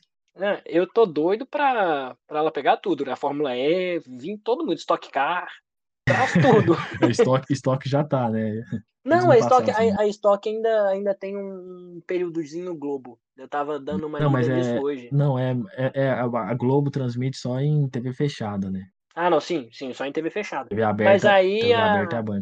Mas aí tem o problema de que o que a Globo passa, né? a é. Band não pode passar. Por isso que eu quero que a Stock Car venha toda pra, pra Band. Ah, entendi. Pra entendi. gente ter um pré, um, um Stock Car e um pós-Stock Car. Aí, gente eu... do céu, me segura. Eu acho, eu acho que é esse também um dos problemas da Globo, que essa, essa coisa da exclusividade, hoje em dia já não, não pega mais, cara, porque cada coisa vai querer ter sua plataforma na, nas redes ou algum stream. E a própria Fórmula 1, cara, se a Globo fosse mais assim aberta, eu acho que é o F1 Pro TV, eles teriam ficado com a, com a, com a Fórmula 1, mas aí não, não foram, tipo assim, a Globo cria exclusividade, é, tipo, é só a gente. E aí, hoje em dia, ou, ou você paga muito por essa exclusividade, ou você perde tudo, né? Inclusive, que você já comentou aí, eu já vou fazer aqui um abre parênteses rápido sobre a F1 TV Pro. Eu assinei, paguei lá meus 167 reais. Recomendo a todos vocês que o façam, tá? Por que, Vinícius, é um preço caro? Não, não é, gente. O que tem de coisa bacana? Não sei se você chegou a assinar, Arthur. Eu assinei, assim, gente. Não, eu não cheguei eu a tô, Se você quiser minha, minha assinatura, fica à vontade, pode pegar. É divisível, gente, até seis seis telas simultâneas rolando. Gente, isso é mais que a Netflix. Sabe? É seis telas. Tudo bem que a corrida só pode passar em um, mas aí a gente entende que a corrida você pode ver na televisão. Band tá aí abertíssima pra gente ver. Mas, cara, tem umas opções que são cruciais, principalmente para mim, que amo muito Bottas e fico, fico vendo o tempo de, de volta do Bottas para comparar com o Hamilton, sabe? É, você pode... Eu posso ficar vendo ele assim 24 horas. Você pode ver, você pode ver só o Bottas ali no, durante a corrida e a transmissão rolando. Então, isso, isso, isso é muito legal, cara. É, eu acho que a, a Fórmula 1 TV Pro ela veio pro Brasil, não só pro Brasil, né? Ela chegou para um monte de outros, de outros países, mas a chegada dela no Brasil é surreal. Porque aí você tem uma Band transmitindo um pré, uma corrida e uma pós-corrida. Você tem uma Fórmula 1 TV Pro que está em desconto, né, 25% e tudo mais. Que a assinatura não é tão cara, é mensal e a anual também não. Eu não achei 167 reais caro pelo que tem, né, no produto. Inclusive, recomendo que todos vocês procurem. Fórmula 1 TV Pro. Mas, assim, pô, eu tô com uma expectativa muito alta pro campeonato de 2021 da Fórmula 1, cara. Muito alta. Sim, muito, muito alta. É, assim, é, eu, eu, eu, confirmo e eu acho que a gente pode ter a melhor temporada assim da era híbrida, né? Mas aí eu acho que vai ser a confirmação mesmo. Eu acho que quando o bicho vai começar a pegar de quase todo mundo, não todo mundo assim, né? Quando a gente vai ter muitas equipes brigando, é 2022 para frente e ali eu acho que vai ser diferente. E aí, qual que é a sua expectativa de 2022? Quem que você acha assim? Porque vamos colocar 2022, né? Para quem não sabe, vão ser impostas muitas outras regras. O projeto da Ferrari, que era para 2021, ficou para 2022. Então a Ferrari super veloz que eles estavam prometendo não é de 2021, mas sim é 2022. Então assim, muitas equipes vêm com projetos incríveis. O teto de gastos diminuiu. Então muitas equipes agora, por exemplo, uma Haas da vida pode ser competitiva. E aí? Quem que você acha? Vamos, vamos fazer uma coisa aqui que eu nunca, fa eu nunca fiz na minha vida, não recomendo que façam, mas nós vamos fazer agora. Campeão de 2022 dos construtores. Ixi, isso aí, isso aí é pra passar vergonha. Cara, cara, falar que eu não tenho nem ideia, mas pra postar, ainda mais pela consistência, aí vai ser a Mercedes, porque vocês vão errar esse ano, o ano que vem eles vão consertar, cara. Eu acho que ainda mantém. Ah, não, eu acho que não. Eu acho que Mercedes acabou a era Mercedes acho que pode ter acabado a, a dinastia, assim, de, de questão do, do, domínio, mas eu acho que, assim, ganhar, eu acho que ainda consegue. Mas aí que tá, Lewis Hamilton se aposentando, Lewis Hamilton tem só um aninho de contrato com a Mercedes. Querendo ou não, se a Mercedes ganha, vamos colocar, Mercedes ganhando 2021, o, o salário do Hamilton vai ser impagável pra Mercedes. Não, eu, eu não, não, não, dá, não dá pra saber nem se ele vai querer continuar, né? Não, eu, eu acredito que é o último ano do, do Hamilton. Para que para um cara, pra um cara desses assinar o um contrato de um ano só com a Mercedes, esse cara não quer mais, não quer mais ganhar. Esse cara, e, e aí você imagina também, às vezes, assim, pega o Russell lá com o talento todo e bota todo mundo no chinelo. é, não, eu, eu queria ver uma briga de Aí que tá, eu não, eu não quero fazer isso porque eu vou tirar meu Valtteri da, da equação. Mas. Mas eu vou, eu vou concordar que você vai falar já. Eu queria o Hamilton e o Russell correndo com as mesmas W12s para ver como que o pau ia cantar para cima do Hamilton. Gente do céu.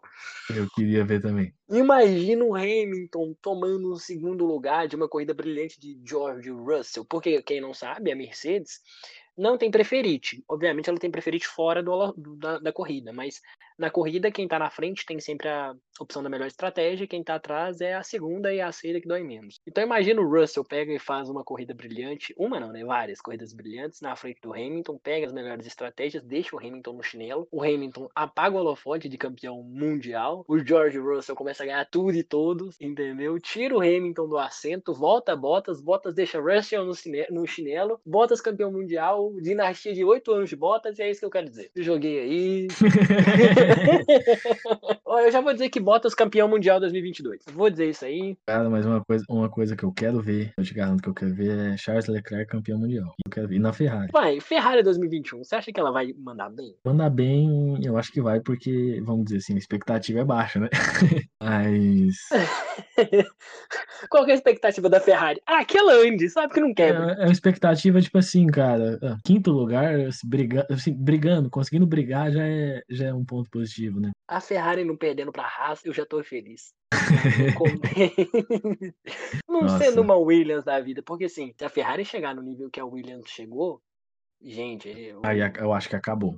O esporte acabou, Ferrari, cara. Mas aí o esporte acabou. Não só, é, isso é verdade, porque a, acho que a Fórmula 1 tá intimamente ligada com a... Cara, a história da Fórmula 1 é paralela com a história da Ferrari. Ferrari é a, a, das equipes que mais tem corrida, né? É a única equipe. a primeira né, equipe de Fórmula 1 foi a Ferrari. Os primeiros grandes corredores. A única até hoje, né? Sim. Vamos dizer assim. Sim, hoje é aquilo que a gente estava comentando no início Correu desse episódio, cara. As, as temporadas. É, o que, ela, que a gente estava falando no início do episódio. A Ferrari, ela é tão grande, ela é tão antiga que hoje você não fala mais o cara tá entrando numa Fórmula 1, ele tá entrando numa Ferrari. Mesmo que o cara não seja da Ferrari, sabe? A Ferrari da Alpine tá bonita. Eu, eu, vi, não tô, eu vi comentarista profissional falando que a Ferrari da Alpine tá bonita. Então, assim, é uma questão assim, é, é uma linguagem, vamos dizer assim, popular, né, cara? Porque você fala isso, todo mundo entende. Sim. E já que a gente tá falando sobre expectativas de Ferrari, expectativas pra Haas, qual que é o futuro da Haas da Fórmula 1? Cara, eu vou dizer assim, sombrio a questão de, do, sonho, so, do sonho americano, vamos assim dizer, né? Porque a Haas, a Haas entrou na Fórmula 1 como uma forma de aproximar. Assim, sempre foi o sonho americano ter uma equipe lá, uma equipe forte.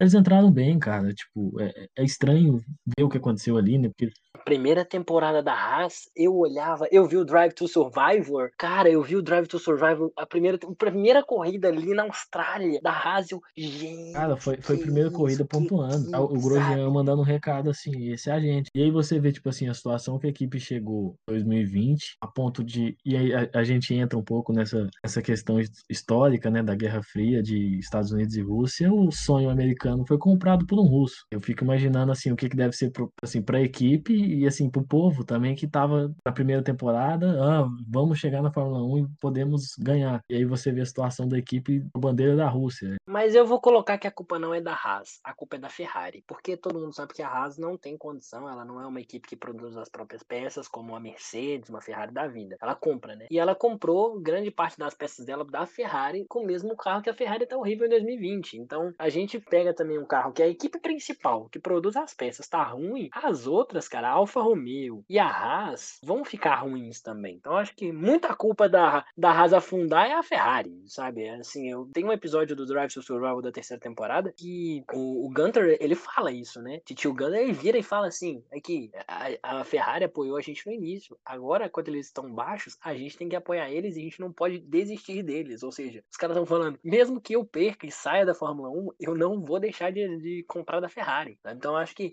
é um pouco, assim, mas eu acho que tem um pouco de culpa da Haas, porque mesmo ali no 2019, que tava aquele motor, a Haas já ficou um pouco abaixo. Mas ela disputou um quinto lugar, né? Ela disputou, pô, não, disputou. Não, sim, disputou. Só que, assim, 2018 ela disputou um quarto lugar no, no campeonato de construtores. 2019 já, já caiu muito. A Alfa Romeo já passou a Ferrari em 2019, se não me engano. Sim, passou, passou. Então, então assim, a, a queda começou em 2019, não foi nem em 2020. Assim, 2020 foi o que sacramentou, falou assim, ao fim. Mas você concorda comigo que na Fórmula 1 não tem como você cair de, de uma temporada na mesma temporada? Tem que ser, tipo, e, e tem que ser uma consistência de queda. É até engraçado da gente falar isso. Mas uma uma, uma equipe nunca. É engraçado, né? Mas uma equipe ela nunca cai de uma vez. A gente for olhar a Williams, a Williams tá caindo há seis anos. A Williams veio, assim, teve um 2014 excelente, vamos dizer assim, terminou a temporada como a segunda melhor equipe, que chegou até quase fazer frente com a Mercedes em algumas corridas. Só que aí foi caindo. Aí 2015 já foi de, de segunda, assim, de segunda força, a quarta. Em 2016 já brigou mais ali no meio. Aí 2017 foi o último ano ali mais ou menos, mas já tava mais para baixo. 2017 foi o último ano dela. É, tava mais para baixo aí 2018, fundo de pelotão, 2019, 2020 e a gente não sabe quando vai sair, né? Cara,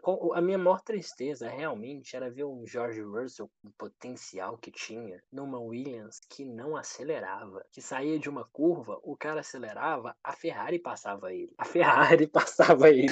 Nós não estamos falando de uma Ferrari passando. E o Williams de motor Mercedes. É, não, né, o Williams de motor Mercedes. Assim, e a Mercedes ganhando o campeonato. E a Williams lá atrás. E aí isso me fazia pensar: será que a culpa é do Jorge ou a culpa é da Williams? E aí eu olhava pro. Aí eu tive a oportunidade de ver o Russell correndo com um carro bom. Eu falei: não, é a culpa é da Williams, 100% Williams, tchau Williams. E a culpa também é do Latifi, vai. O Latifi destruiu a Fórmula 1. mas, cara, mas eu tinha, eu tinha uma grande crítica com, com o Russell, que era tipo assim, era inegável o talento dele, principalmente nessas voltas qualificatórias, mas quando ele chegava na corrida, o desempenho dele sempre caía. Tanto que 2019, 2020, o único ponto da Williams foi do Kubica, e o Kubica aposentado, né, cara? E eu sempre ficava com essa dúvida, assim. o famoso Kimi Raikkonen da Alfa Romeo. é, só que o Kimi Raikkonen, assim, com, com a mão a menos, né? É, sim, cara, não. É outro comentário que a gente tem que fazer. Antônio Giovinazzi para 2021, para mim, foi um erro da Alfa Romeo. Eu, isso eu concordo. O Kimi Raikkonen eu nem digo tanto um erro, porque se ele fala que tá bem realmente assim, tá se mostrando que tá competitivo, é um cara com experiência, uma bagagem que você não dispensa. Não, o Raikkonen. Você não dispensa ele. Ele deu pau a pau com o Gasly. Ele deu pau a pau com o Gasly. O Gasly andando bem numa AlphaTauri. Agora, o Antônio Giovinazzi com o mesmo carro, cara, com o mesmo carro do, do Kimi Raikkonen, tava perdendo o Latifi. Mas, mas eu acho que ele tá lá muito pela questão do italiano, né? O italiano na Fórmula 1. Ai, que... Mas... Um motor Ferrari e uma equipe ah, então nós vamos italiana. sempre ter o Tsunoda daqui pra frente, então. É o Japão com a equipe da Honda. é, é, se a gente for pensar, é, é assim. Eu acho mas que... eu acho que o Tsunoda já mostrou um pouco mais. Assim, em um teste, né? Eu acho que o Tsunoda já mostrou um pouco mais que o Giovinazzi, né?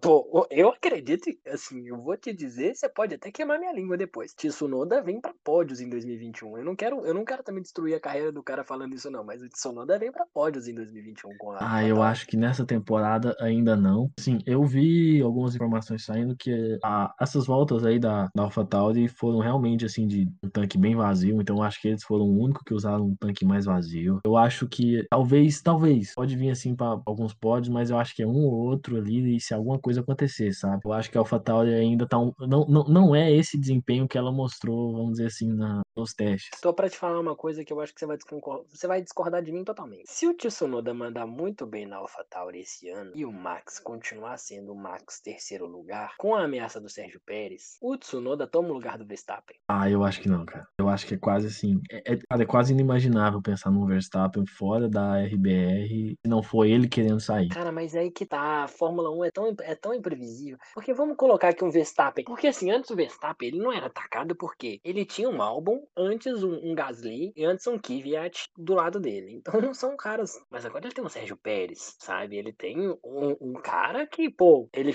ele numa Racing Point em que, pô, ganhou corrida, sabe? Então é um cara que era um Daniel Ricardo, né? O novo Daniel Ricardo do Max Verstappen agora é o Sérgio Pérez. Então eles vão correr de igual para igual nesse, nesse ano. Esse é um ponto que ele vai ter que se provar, sim, né? Nesse, nesse aspecto. Mas eu acho que, assim, é, é como eu te falei, assim, um pouco antes, ele tem a equipe muito na mão, assim, os mecânicos gostam dele, a equipe, teve a forma como a equipe trata ele, tipo, a, a cara da equipe mesmo, a mentalidade dele, eu acho que é muito parecida com a da equipe, dessa, tipo, frio, mas ao mesmo tempo, vamos dizer, tipo assim, um leão matador, né? Mas, mas assim, Arthur, deixa, vamos, vamos, vamos colocar assim numa hipótese. Max Verstappen que vem ali de três, três, quatro temporadas já com a Red Bull. Três temporadas e ele fica em terceiro nos pódios, poucas vezes ganhou, né, realmente, que já não é uma coisa que o Daniel fazia, porque o Daniel corria e ganhava muito, ele ganhava muitas corridas. Era pódio atrás de pódio para RBR. E eu digo assim, de primeiro lugar. É, então é um Verstappen que beleza. Ele é uma, ele assim, ele dá pau com o Valtteri Bottas, sabe? Ele não pega o Hamilton. Então ele é o cara para ganhar do Bottas. Só que o Bottas nessa nessas corridas tem ganhado muito mais o Verstappen. E aí você vem com o Sérgio Pérez, que é uma grande ameaça que por essa pré-temporada me, pelo menos, me mostrou que vem para brigar por um terceiro, segundo lugar com o carro. É, e aí com o carro que o Max também tem, né, que os carros na RBR diferente da Mercedes são iguais, né? Na Mercedes a gente sabe que o carro do Hamilton tem algumas diferenças do Bottas, mas a RBR tem os dois carros iguais. Então, um Sérgio Pérez vindo, acelerando, vai, vamos lá, ele ganha do Verstappen, começa a ficar sempre em terceiro lugar. O, o Verstappen começa a ficar sempre ali quarto, às vezes terceiro, um Pérez terceiro, segundo, às vezes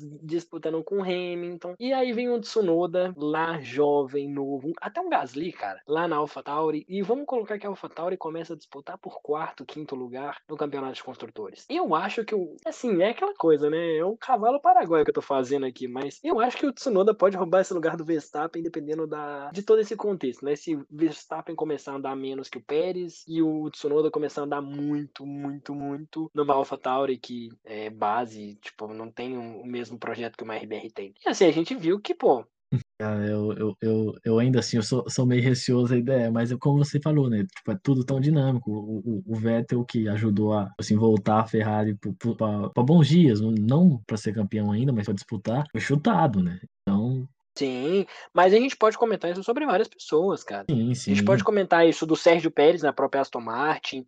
A gente pode co colocar o Fernando Alonso, que foi chutado também. Então, Ai. pô, nós temos muitas pessoas que foram chutadas e que são campeões mundiais, sabe? O próprio que ajudaram na, na, na Ferrari. É, sim, o Raikkonen, não, o Raikkonen para mim é o melhor exemplo, porque o que ele tá mostrando para Ferrari, o que ele mostrou para Ferrari esse ano foi lindo em 2020. Andando na frente de algumas equipes, né? E não e, e, a segunda vez que chutou, porque ele foi campeão mundial em 2007, 2008, 2009 e depois chutado. Não, sim, e aqui, eh, vamos colocar um outro parênteses. Ele é chutado da Ferrari, ele volta, vem por uma Alfa Romeo e ganha à frente da Ferrari várias corridas que ele termina na frente do Vettel, do Leclerc e mostra pra Ferrari que vocês me chutaram, lindos, deixa eu pegar um outro carro aqui e mostrar pra vocês que o erro é de vocês, porque o Giovinazzi não tava nem marcando ponto na competição. Os pontos da Alfa Romeo do ano passado foram todos do Raikkonen. Sim, sim. Então, cara, vamos lá. Aí nós estamos falando também de um Carlos Sainz da McLaren. Tudo bem que o Carlos escolheu escolheu ir para Ferrari e tudo mais, pá, pá, mas ele já estava sendo um pouco largado de lado pelo, pelo Norris na McLaren. Então, assim, a gente tem muitas pessoas que foram chutadas na Fórmula 1 que, cara, foram da noite pro dia, sabe? Vai que o Verstappen surge uma possibilidade de uma segunda vaga na Mercedes e o Verstappen vai para lá e aí acaba perdendo. Só que esse é um cenário que eu acho que, assim, a Mercedes não vai querer correr o risco de ter o Hamilton e ele lá. Mas aí que tá, eu acho que ele vai para a vaga do Hamilton. Então, esse, esse, é o que eu ia falar. Se abre espaço do Hamilton, ele vai, cara. Ele vai, ele vai, porque, assim, eu acho que é um pouco clara a insatisfação dele de não ter o mesmo carro para brigar lá na frente. É, ele fala isso em todas as. Todos os comentários possíveis, ele fala, deixa muito claro. Ele fala assim: a minha maior insatisfação com a RBR não é equipe, não é nada, porque eu amo isso aqui, é minha casa. Mas eu não gosto do carro que eu tenho. Todas as classific... Todos os classificatórios ele fala a mesma coisa. Eu fiz o que eu podia porque o carro só me permitiu isso. É uma frase comum dele, né? Tem jornal que usa isso de manchete a todo fim de semana. Eu fiz o que o carro me permitiu fazer. Ou seja, eu não consigo pegar a Mercedes. E eu acho, assim, interessante ver, assim, ele, com a mentalidade que ele tem, você vê que, tipo, cara, desde que ele chegou, ele não é normal, ele tem uma mentalidade muito, tipo assim, eu falei, leão, cara, de, de pegar e matar. Você vê ele, tipo, chegando em terceiro e fala assim, é o, é o que eu posso. Então, tipo, ele mesmo já ter se conformado nesse esse ponto é, é um desapontamento dele, que eu acho que é claro. E aí que tá, eu acho que é isso isso que moveu o Daniel a sair da, da Red Bull. Que o Daniel também sentiu que aqui, eu tenho um carro que nunca vai pegar a Mercedes. Eu tô, eu tô na, na Red Bull há muito tempo. E o meu carro não pega Mercedes há seis anos. O que, que eu tô fazendo aqui? Eu tenho que ir pra um projeto que. Eu acho que ele pensou também muito, tipo, e, e nesse ponto, tipo assim, ah, eu não vou pegar. E se alguém pegar, eles estão dando prioridade pro outro cara. É, sim. Então eu tenho que sair daqui. Por mais que eu erre, é a, é a minha chance. Né? Mas aí que tá. Olha, é, eu tô falando aqui, tô pensando nisso agora. Nunca tinha pensado nisso, mas faz sentido, ó. Ele olha pra um lado e vê o Max Verstappen brilhando. Brilhando assim, entre aspas, mas mandando bem. No mesmo nível que dele, mas é, dizer, a equipe sim. é a cara da equipe agora, né? Ele já não era mais a cara. É, e aí ele olha para uma Renault que tá disputando um quarto lugar. Ele olha para aquela situação na época, né, e fala assim: "Eu tô disputando contra uma McLaren que tá disputando ali, contra uma Racing Point e eu. Então eu não tenho mais obrigação de ganhar do Hamilton. Eu não tenho que ser o cara que vai lá e ganha a corrida. Eu tenho que ser o cara que leva a equipe para ganhar o quarto lugar. É mais tranquilo para mim. E realmente, se você for pensar o Daniel Ricardo em toda a, a temporada, eu acho que ele é o único piloto que não se queimou de forma alguma, porque ele foi para Renault e fez o que ele o que pediram, que foi levar a Renault a ganhar quarto, quinto e terceiro lugar, sabe? Mas eu acho que assim, ele, eu acho que assim, que nem eu falei, cara, ele, ele sabe que ele é nível mundial, então. Ah, não, sim. Nível de campeão mundial, né? Então eu acho que ele, ele, ele não se iria para lá com essa com a ideia, tipo assim, ah, eu vou brigar para quarto. Ele pode ter, tipo, não, beleza, eu vou eu vou eu vou estar tá aqui brigar para quarto neste momento, mas eu acho que a equipe vai me, me proporcionar um carro a curto período que eu possa vencer. Todo corretor, mas eu falo assim, no sentido de, querendo ou não, a estratégia dele pode ter sido um tiro no pé, porque realmente a Renault não deu um carro desses para ele, pode. Mas se for pensar, se ele ficasse na RBR, ele ia talvez ter um problema de pressão do Max Verstappen, que tava ganhando tudo, né? Ganhando tudo assim, pô, indo pra pódio, corrida atrás de corrida. O Daniel faria o Bottas cair e pegasse o segundo lugar, ou ele ia ter que sempre se conformar com o quarto lugar e ver o companheiro sempre no pódio. Ou então ele ia ter que ser o cara que ia lá e desbancar o Verstappen, que a gente viu que não estava acontecendo, né? Tirando o Mônaco, as outras corridas ele não dominava tão bem. Inclusive eu tive a oportunidade de ver a briga de Max Verstappen e Daniel Ricardo presencialmente em Mônaco. E é aquela briga assim do, do dele ganhando a corrida, né, com um pit stop maravilhoso. Eu assisti a corrida numa posição muito privilegiada dentro da pista, então deu para ver toda aquela adrenalina. É, e eu vendo aquela situação ali, realmente pensando agora, o Daniel Ricardo tudo bem, né? Eu acredito que ele não pensou, eu vou para Renault para ganhar quarto lugar. Mas a ida dele para Renault para ganhar quarto lugar, ganhando, né, no caso ele ganhando quinto lugar, ganhando quinto lugar com a Renault. É, agora indo para uma McLaren que vem com um projeto forte, né? McLaren que ano passado foi terceira no, no, na equipe de construtores. Então vindo com um carro para disputar com o RBR. Então agora eu acho que é a chance dele olhar para RBR e falar aqui, tô dando um tchauzinho para você na pista e passar RBR. É, isso aí eu concordo. Agora, agora é a hora, tipo assim, dele, pô, agora eu acertei o meu lugar. É, isso aí é a dificuldade dele, cara. E eu acho que Hamilton sai. É, Verstappen, se eles não conseguirem, porque pode, assim, eu acho que o contrato dele com a Red Bull é forte, né? Se talvez não conseguirem, eu acho que ele é um nome, um nome forte até. Para Mercedes? Ah, eu acho. Assim, eu, eu não sei se eles confiariam ao Russell. Eu, assim, tem um Russell ali, mas eu não sei se eles confiariam ao Russell, tipo, esse posto de top 1. Né? Mas é que eu acho que eles trariam Charles Leclerc, sabe? Eles trariam Lando Norris. É, não, eu, eu acho que à frente do, do Ricardo, acho que o Norris não tá. O Leclerc talvez. Mas talvez assim, o Sérgio Pérez. Vai, eu cogito um Sérgio Pérez. Que eles vêm e tomem. Não, eu acho que à frente do, do Ricardo não. Não, mas aí que tá. Mas que aí que tá. Ricardo, o Ricardo, ele é um corredor bom, ele é um corredor. Ele tem 32 anos, ele não é uma jovem promessa mais. Ele já é um cara experiente no negócio. Pô, ele já vai fazer 10 anos de Fórmula 1. Então, é, eu acho que a Mercedes ela né? tá olhando para um projeto, vendo um Valtteri Bottas e um Lewis Hamilton antigos já de casa, e vendo equipes, por exemplo, a Ferrari pegando um Sainz e um Leclerc, a, a, a Haas pegando um Mick Schumacher e um Nikita Mazepin. Eu sei que assim, a Mercedes não vai se comparar a uma Haas, mas eu falo em questão de qualidade de piloto. É muito mais prático você pegar pilotos novos e tratar desses caras do que pegar piloto velho, velho. Piloto. Não, isso nesse, nesse ponto eu concordo, mas eu acho que assim, toda equipe, ela. Eu acho que esse é até um erro da Ferrari, cara. Eu acho que toda equipe precisava ter esse piloto mais experiente, ainda mais no esporte como a Fórmula 1, que tipo, a experiência conta muito, cara. Mas é o que a, Ferrari tá tentando fazer com o Leclerc, né? O Leclerc é um jovem piloto e o Sainz é um, ele falou, você ainda vai ver isso na, na no Drive to Survival, mas o, a Ferrari fala, né, muito explicitamente, Carlos Sainz é um know-how pro Charles Leclerc, é pro Leclerc olhar para esse cara e falar, vou me inspirar nesse cara e vou aprender com esse cara. Então é a mesma coisa que a Alfine tá fazendo com o Ocon, é trazer o Fernando Alonso pro Ocon sugar tudo dele. Mas aí é, eu acho que ali na Alpine tem, uma diferença que o Fernando Alonso normalmente ele deixa um ambiente não muito legal, né? É, é a minha, eu acho que assim, é uma outra expectativa minha, que é um outro comentário que eu quero fazer. Três equipes que nós vamos ver brigando demais na quarta temporada de Drive Tour Survival é Red Bull, porque o, Sérgio Pérez não vai aceitar o, Max ser o top 1 da Hyundai. Ele vai brigar, véio, vai ter treta na pista com esses caras. Na McLaren. Ele tem, ele, ele, ele é que briga. Ele, ele, ele sempre brigou com todo companheiro de equipe dele. Todos, todos.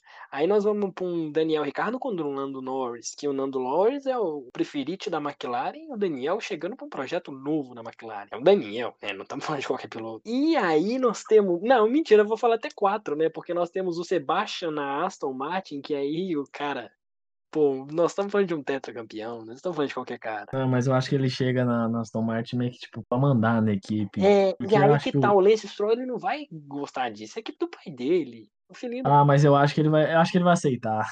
Mas um cara que eu sei que não vai aceitar bem é o Ocon com a Renault, com a Alpine. Ah, isso não vai. Não vai. Ainda mais o ambiente que o Fernando Alonso cria. Não. É o, a mesma coisa que. Nossa, se a gente for pensar esse ano, o Paddock tá legal, né? Porque o Leclerc com ah, o Sainz tá. eu acho que também não vai, não vai dar certo, não, viu? Ah, eu acho que o, que o Sainz pode ser, tipo assim, um pouco mais ali de boa, mas a forma que o, que o Leclerc joga ali na corrida é, é realmente, tipo assim, dura, né? Não, sim, o Leclerc, pô, quantas vezes a gente viu ele tirando o Vettel da pista? E só pra ganhar a corrida sabe? Pois é. Briga mesmo, feia. Outra, outra assim, uma outra pergunta para você. A gente já tá chegando aí já no finalzinho. É, Mick Schumacher e Nikita Mazepin, quem que vai ser o top 1 da Haas? Cara, eu acho que a Haas vai querer formar. Assim, eu acho que tem uma ideia muito conflitante ali dentro por conta da influência da Ferrari. Eu acho que a Ferrari tem um, um plano de carreira pronto pro, pro Mick Schumacher, né? O nome Schumacher já, já, já traz tudo isso. E aí a equipe hoje também é praticamente do Mazepin, né? Quem tá botando dinheiro. Então vai ter esse, esse conflito aí que eu acho que vai ser interessante também.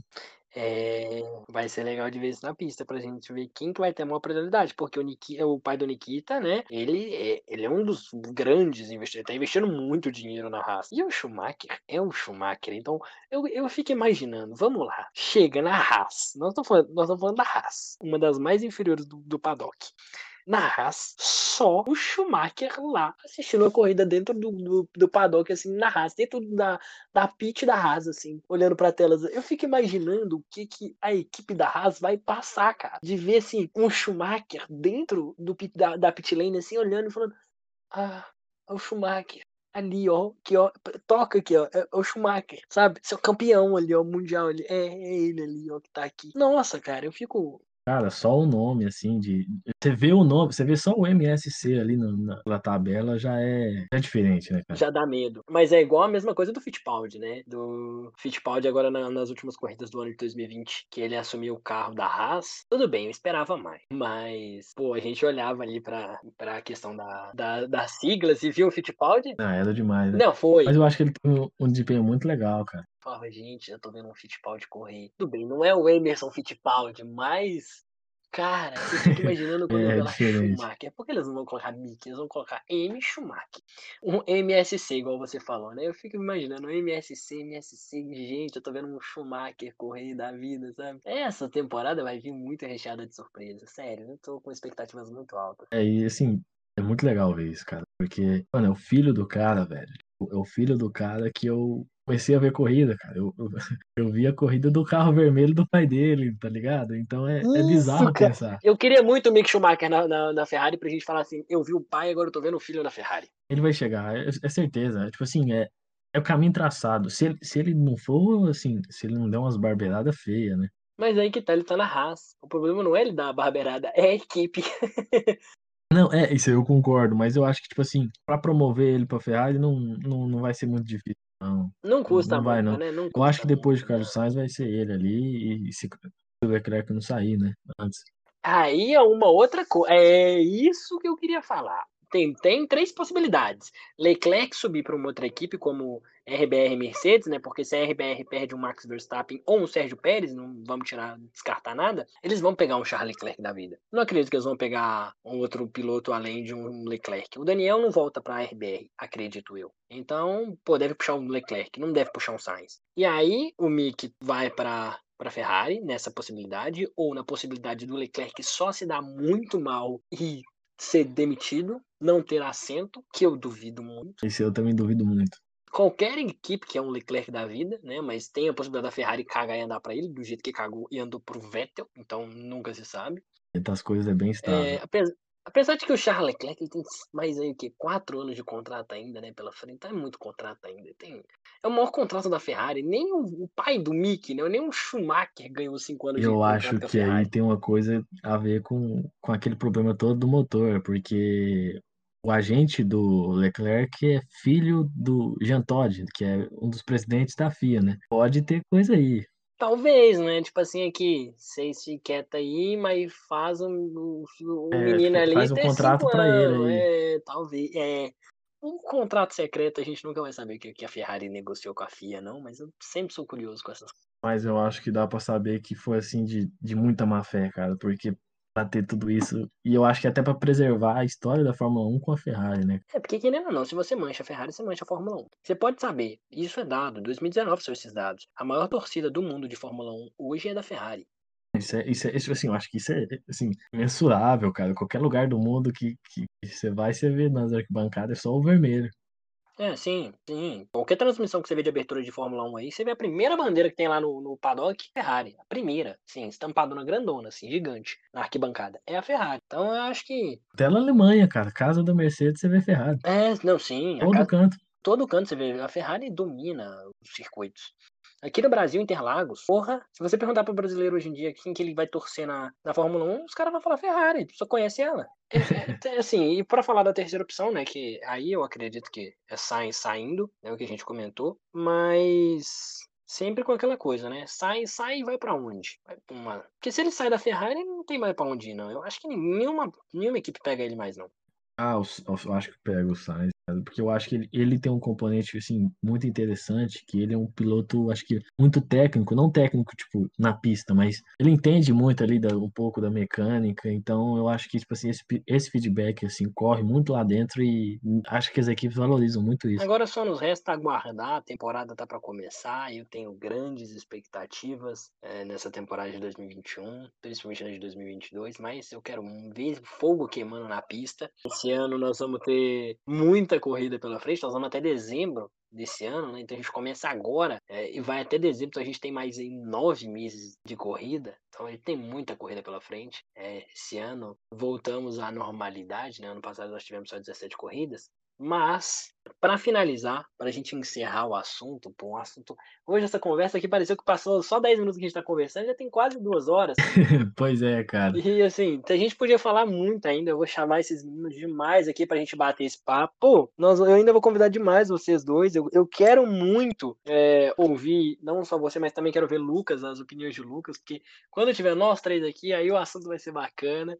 Mas infelizmente ele não pôde. Pô, cara, eu acho que até assim, meio, é, meio chateado, assim. Ele tava com muita expectativa, cara. Falou assim bastante, falou, nossa, cara, ansioso também, caramba. Tipo, que- quem viu primeiro ali, a, a mensagem, foi até ele, né? E a gente, tipo, a gente, a gente, a gente via alguns, assim, podcasts e, pô, o cara, ele chegou e falou, você viu lá, cara, tem um cara chamando a gente pra um podcast. Eu falei, caramba, mano. E, tipo, a gente tava realmente muito animado. Eu acho que ele realmente se ficou, é, me- meio chateado por ele não estar, mas Não, vai ter oportunidade. Eu ainda vou trazer vocês Tomara, aqui. Quando, a- quando a- as corridas começarem agora na próxima semana, a gente vai ver umas duas, três, quatro, cinco corridinhas. E aí depois vocês vão voltar aqui pra gente começar já como é que tá esse início de temporada. Relaxa que ainda vai ter espaço demais pra vocês aqui. tomara, tomara. É, fico muito agradecido de verdade pela companhia. Você, pô, foi um assunto que eu, eu achei que a gente ia gastar só uma hora e estamos indo quase para a segunda hora já de, de, de bate-papo. A gente ficava aqui três, quatro, cinco horas. Mas então, para encerrar tudo mesmo, tudo mesmo, que a gente já falou Brasil na Fórmula 1, já falamos briga entre Bottas e Hamilton, Ferrari 2021, eh, Sebastian Vettel na, na Aston Martin, falando do futuro da Haas, eh, na Fórmula 1 na Band. Eu queria só uma coisa de você agora. Expectativa Fórmula 1 2021, mas não expectativa do que você espera, e sim as suas considerações sobre quem ganha até o quarto lugar. Ó, então vamos lá. Como eu disse que não dá pra negar e eu acho que ele vem com tudo, até pra fechar. Hamilton em primeiro, só que agora eu jogo Verstappen em segundo, talvez Bottas em terceiro e Pérez em quarto. Eu acho que vai ficar entre eles ali mesmo. Então, no, no- no campeonato de construtores, nós estamos dando vitória para Mercedes, depois para Mercedes. RBR. É, não, depende, depende. É, é, no caso vai ser, né? Sim, para essa pontuação vai. Eu acho que ainda vai ser. Só que dependendo, assim, é, depende da fome do Bottas, cara, porque eu acho que pode variar ali no, no Sérgio Pérez em terceiro também. Hum, agora eu fico pensando se o Bottas surpreende todo mundo e começa a ganhar corrida atrás de corrida. Ganha- se ele ganha o campeonato, cara, vai ser bom. vai ser pegado esse ano. Porque vai ser briga. Tá, então já que a gente tem Mercedes e RBR, quais são as outras duas que a gente coloca como quarto e, e terceiro e quarto no campeonato de construtores? Olha, eu, eu, eu tô até, tipo assim, fazendo um, um vídeo sobre a temporada mesmo e no meu ranking vou colocar McLaren e Ferrari. Ferrari em quarto lugar. Não, não, não, não em quarto, em quinto. Em, em quinto? Ah, tá. Ufa. Já tô pensando aqui, pô, mas nós estamos falando de uma Aston Martin voando.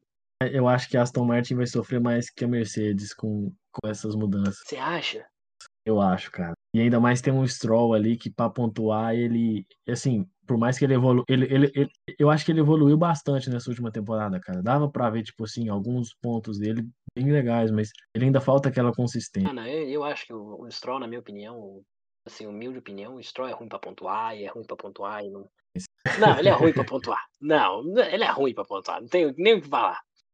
Ah, eu acho que assim, para mim, eu vou ser um pouco diferente de você, que eu vou colocar Hamilton em primeiro, obviamente não tem como tirar a fera da frente. Vou colocar um, um Bottas de novo em segundo, então Mercedes em primeiro, forever ever. Um Sérgio Pérez em terceiro, um Verstappen em quarto, entendeu? Então, vou inverter.